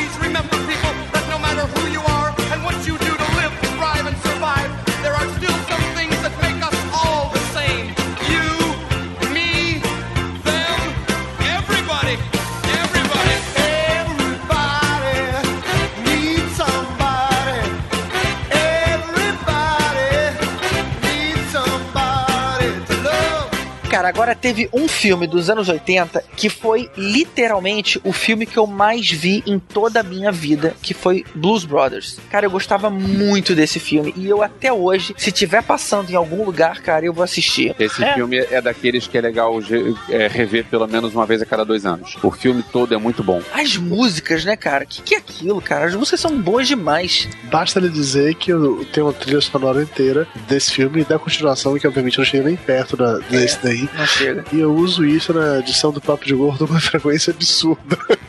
As músicas do filme? Porra, direto, direto eu uso. Se você parar, sei lá, no período de um ano, pelo menos quatro programas sem músicas do filme. No mínimo. Vocês sabem que a banda Blues Brothers continuou e lançaram discos, né? É. Tem discos de- ao vivo, de shows. Porque assim, os Blues Brothers já existiam no programa Saturday Night Live. O John Belushi e o Dana Aykroyd já tinham montado a banda no programa de televisão. E depois eles fizeram o filme. E aí eles continuaram com a banda durante o tempo. O John Belushi morreu cedo, infelizmente. Então a banda não continuou, claro. O o, o não, não, segundo a Irmãos banda continua. É, O que não Mas teve foi o o- Dan pois é. Aykroyd. Não, não teve John Belushi. Não, mas o Dan Aykroyd depois saiu. E aí a banda acabou seguindo. Todo aquele pessoal do filme acabou seguindo junto. Mas o Dan Aykroyd tinha uma carreira de ator pra seguir. Mas a, a banda acabou continuando. Ah, eu tenho um CD aqui ao vivo que são os dois ainda, cantando. Não, sim, eles faziam show, mas a banda sobrevivia sem eles. Os caras são músicos de verdade, que eles não eram atores ali, não, eram músicos de verdade. E aí depois eles fizeram, fizeram show pros Estados Unidos. Eu cheguei a ver a última versão dos Blues Brothers, aí, aí já sem nenhum original, mas com a chancela oficial do nome Blues Brothers,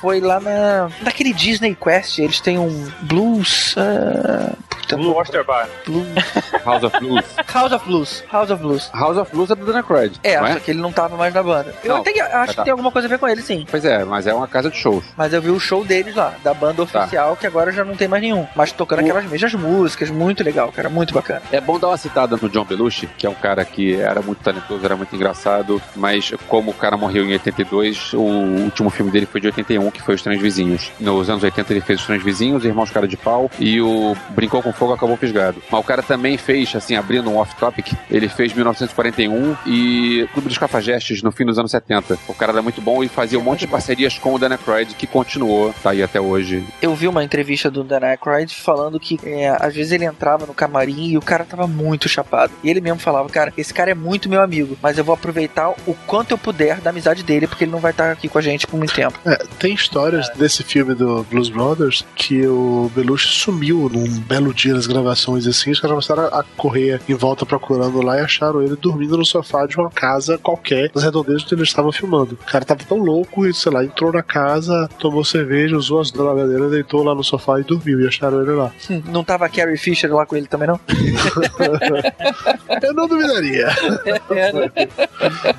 Mas é um puta filmão, é um filme que Blues Brothers que ele usa e abusa de todas as formas possíveis de encaixar música no filme. Eu não sou necessariamente um grande fã de musicais, mas tem alguns musicais que eu gosto pra caralho. Blues Brothers, ele é um musical, assim, sei lá, como o Lan Rouge, que caiu nessa categoria que eu gosto pra caralho também. Mas por padrão, não, não sou muito chegado em filme musical. E o Blues Brothers, ele consegue ter essa parada de sketch, separar pra ver cada um daqueles anos musicais, é um mega sketch só pra tocar aquela música, que não necessariamente contribui com a porra da história, mas foda-se, eles estão tocando música de qualidade, o que importa é isso. É. E uma coisa que tem muito nesse filme, que tem uma hora que você fala, para, para, é a quantidade de carros quebrando, cara. Sim.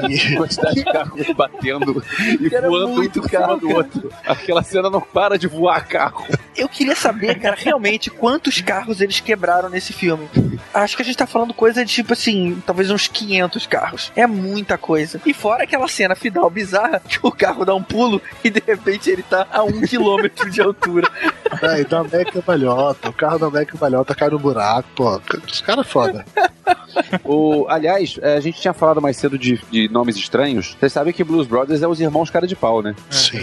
Pois é, assim. Sim. Não, e- irmãos e- cara de pau a ver com isso. E com o cara da CIA ali, né? Não, não lembra? Isso. Abuse, use, ceia. É que se fosse hoje, nego achar que era propaganda Tim, cara.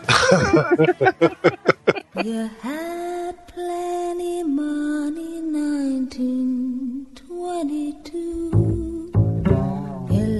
Tem um filme também que é no final da década de 80, que é de Magic Louco, todo mundo tem um pouco também, que é do com Michael Keaton e com Christopher Lloyd. E eu me lembrei do Michael Keaton porque ele fez também o Beetlejuice. Beetlejuice é um bom filme. Né, cara? Eu demorei um tempo a saber que ele era com Michael Keaton. E falando em Christopher Lloyd, tem Roger Rabbit. Christopher Rabbit, Lloyd ah, era o vilão do né? Roger Rabbit. Que revolucionou a maneira de fazer filme, né? Com desenho naquela época. É, eu, eu revi o Roger Rabbit agora, no, duas semanas atrás, com, com minha filha. O filme, é, se você for comparar com o CGI que existe hoje em dia, tem coisa que já perdeu a validade. Só que, pra quem não sabe, o, o revolucionário do Roger Rabbit é que até então, é, o que existia de desenho animado misturado com filme eram é, imagens 2D com a câmera parada. Porque aí você filmava o ator e você desenhava em cima do que já tinha no filme. Como se fosse O Roger. Rabbit, pois é, o Roger Rabbit ele colocou volume no desenho animado. Então você tem a câmera andando, a câmera se movimentando, no- como acontece num filme normal, e você tem o personagem desenhado com volume lá dentro. E tudo aquilo foi desenhado, porque não, não tinha CGI Na época. Então era aquele negócio, você colocar o personagem com volume e tudo isso feito com, com por desenho animado. E outra coisa revolucionária que teve nesse filme foi a junção de vários estúdios diferentes. Então você tem o Pernalonga contracenando com o Mickey Mouse, você tem o Patolino tocando piano com o Pato Donald, você Não, tem... e, e apareceu o pica-pau no final, né? O Walter Lands. Pois é, é, aparece o Pica-Pau, aparece a Betty Boop e na época foi aquele negócio de conseguir os direitos pra todo mundo, pra todo mundo é, liberar pra fazer isso, isso num filme só. Eu não sei se aconteceu alguma outra vez num filme oficial que juntou esses universos todos diferentes. Eu lembro na época que o agente do Bob Hopkins falou pra ele, cara, não entra nessa, porque esse filme vai ser roubado. Não tem como fazer esse filme funcionar direito. Não dá pra se filmar esse filme. Você vai pagar bico. E aí ele falou, não, cara, eu quero muito fazer essa parada. Foi contra o agente e funcionou. E com isso ele fez o único papel da vida dele que ele é lembrado. Isso. É verdade. Esse filme tem uma coisa interessante, tem votação pra atriz mais sexy dos filmes. Às vezes você vê o nome Jessica Rabbit lá. É, eu e fiz ela é um um top- desenho. Eu fiz uma vez um top 10 de melhores ruivas do cinema, o número 1 é Jessica Rabbit. Sensacional.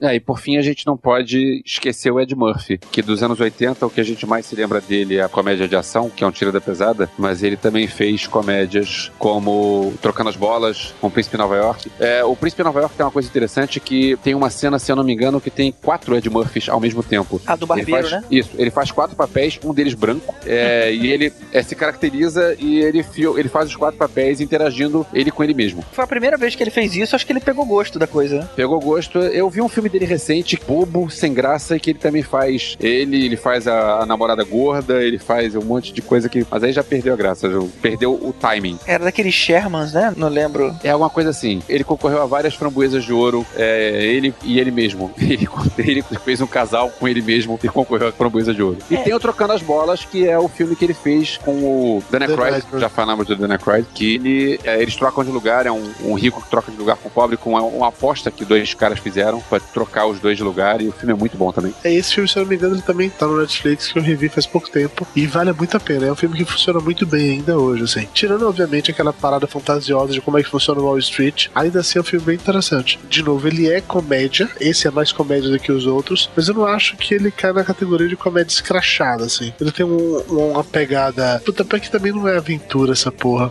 É, tem que ser comédia mesmo, né? Tem que ser. É, é do John Landis. O John Landis fazia comédia e fazia filme de terror também. O cara fez o Lobisomem Americano em Londres, fez No Limite da Realidade. Ele fazia um monte de coisas. Ele andava pelos estilos diferentes. Com o John Landis. John Landis, que também fez o. Ele não fez Clue? A do detetive? É também dessa não época. não, Sete Suspeitos. Isso. Sete Suspeitos. Também com o Christopher Lloyd. Cara, esse filme é muito maneiro porque, assim, na época a gente jogava o detetive né, no tabuleiro e um dia eu tava vendo assim que era mulher, que eu falei, cara, tá passando um filme que tem o Senhor Mostarda. É o Como assim, cara? É, o Coronel Mostarda. Que porra de filme é esse? Aí quando eu, assim, quando eu fui ver, era o- o- os Sete Suspeitos. Eu nunca tinha ouvido falar. Que foi inspirado naquele assassinato por morte, né? Vocês lembram desse filme? Isso, isso. Também. Sim, sim. Sim. Cara, Muito esse bom. era muito bom. Anos 70, mas muito bom. Os Sete Suspeitos. Ah, não era tem 80, finais- Não, Assassinato por Morte não. Era com o David 76. Niven, né? É verdade. Então, uma- tem uma galera das antigas ali. Mas o, o Clue, ou o Detetive, ou os Sete Suspeitos, ele, ele tem finais diferentes, você ver, né? Tem o Isso. DVD tinha vários finais pra você escolher quem é que era assassino. Mas Cara, no, é. pró- no próprio É. filme, não precisa de DVD, no próprio filme acaba, quando acaba, fala assim, é, acabou assim, mas na verdade podia ter sido assim. Aí passa outro final, e depois, aí podia ter sido, e passa assim na sequência, os três, quatro, até o filme acabar, entendeu? Mas também tinha aquela história da arma, podia ser o cano, o candelabro. Sim, tudo sim. Olha só que legal. Não lembrava Bem disso. legal. E também Christopher Lloyd, como o Elvis falou. É, cara, o cara faz mais comédia que eu lembrava. Sabe qual foi uma comédia que o Christopher Lloyd também fez? Hum. Ele de Borg. Aquele filme foi uma comédia, né? Convenhamos. De Borg? Ele não é um Borg, cacete. Ele era assim, cara. Não, Não, ele era um Klingon. Ele é caralho. um Klingon. Que droga. vergonha, GG. Assim ainda se diz de podcast de cinema. Puta que me pariu, cara. Não, eu pensei não falei no outro, cara. Olha, eu Não, sou um mas, tracker cara, e você me ofendeu absurdamente com esse seu comentário. Star Trek. Não, é que Star Trek não é cinema, né, cara? Seu cu.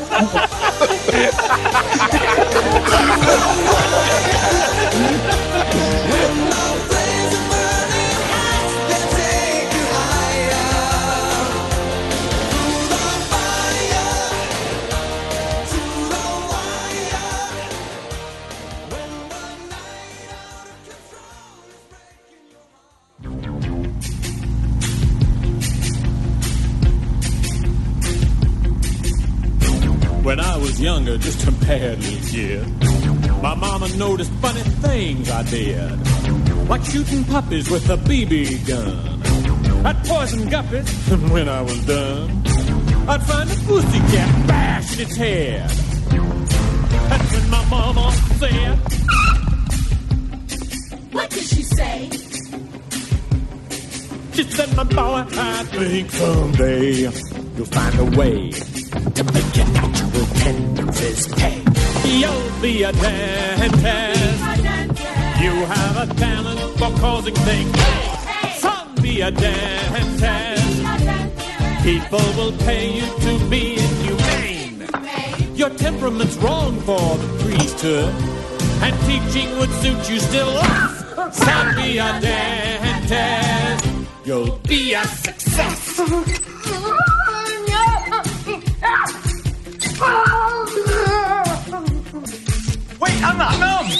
Uh, shut up. Open wide. Here I come. I am your dentist. And I enjoy the career that I picked. I'm your dentist. And I get off on the pain I inflict. I thrill when I drill a bicuspid. It's swell, though they tell me I'm maladjusted. And though it may cause my patients distress, somewhere, somewhere in heaven above me, I know, I know that my mom is proud of me. Oh, mama.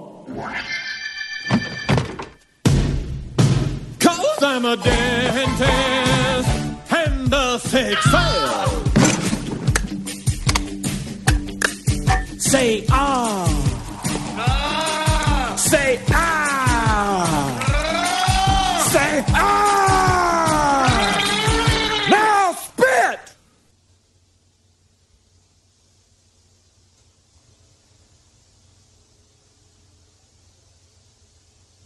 Ainda estão aí?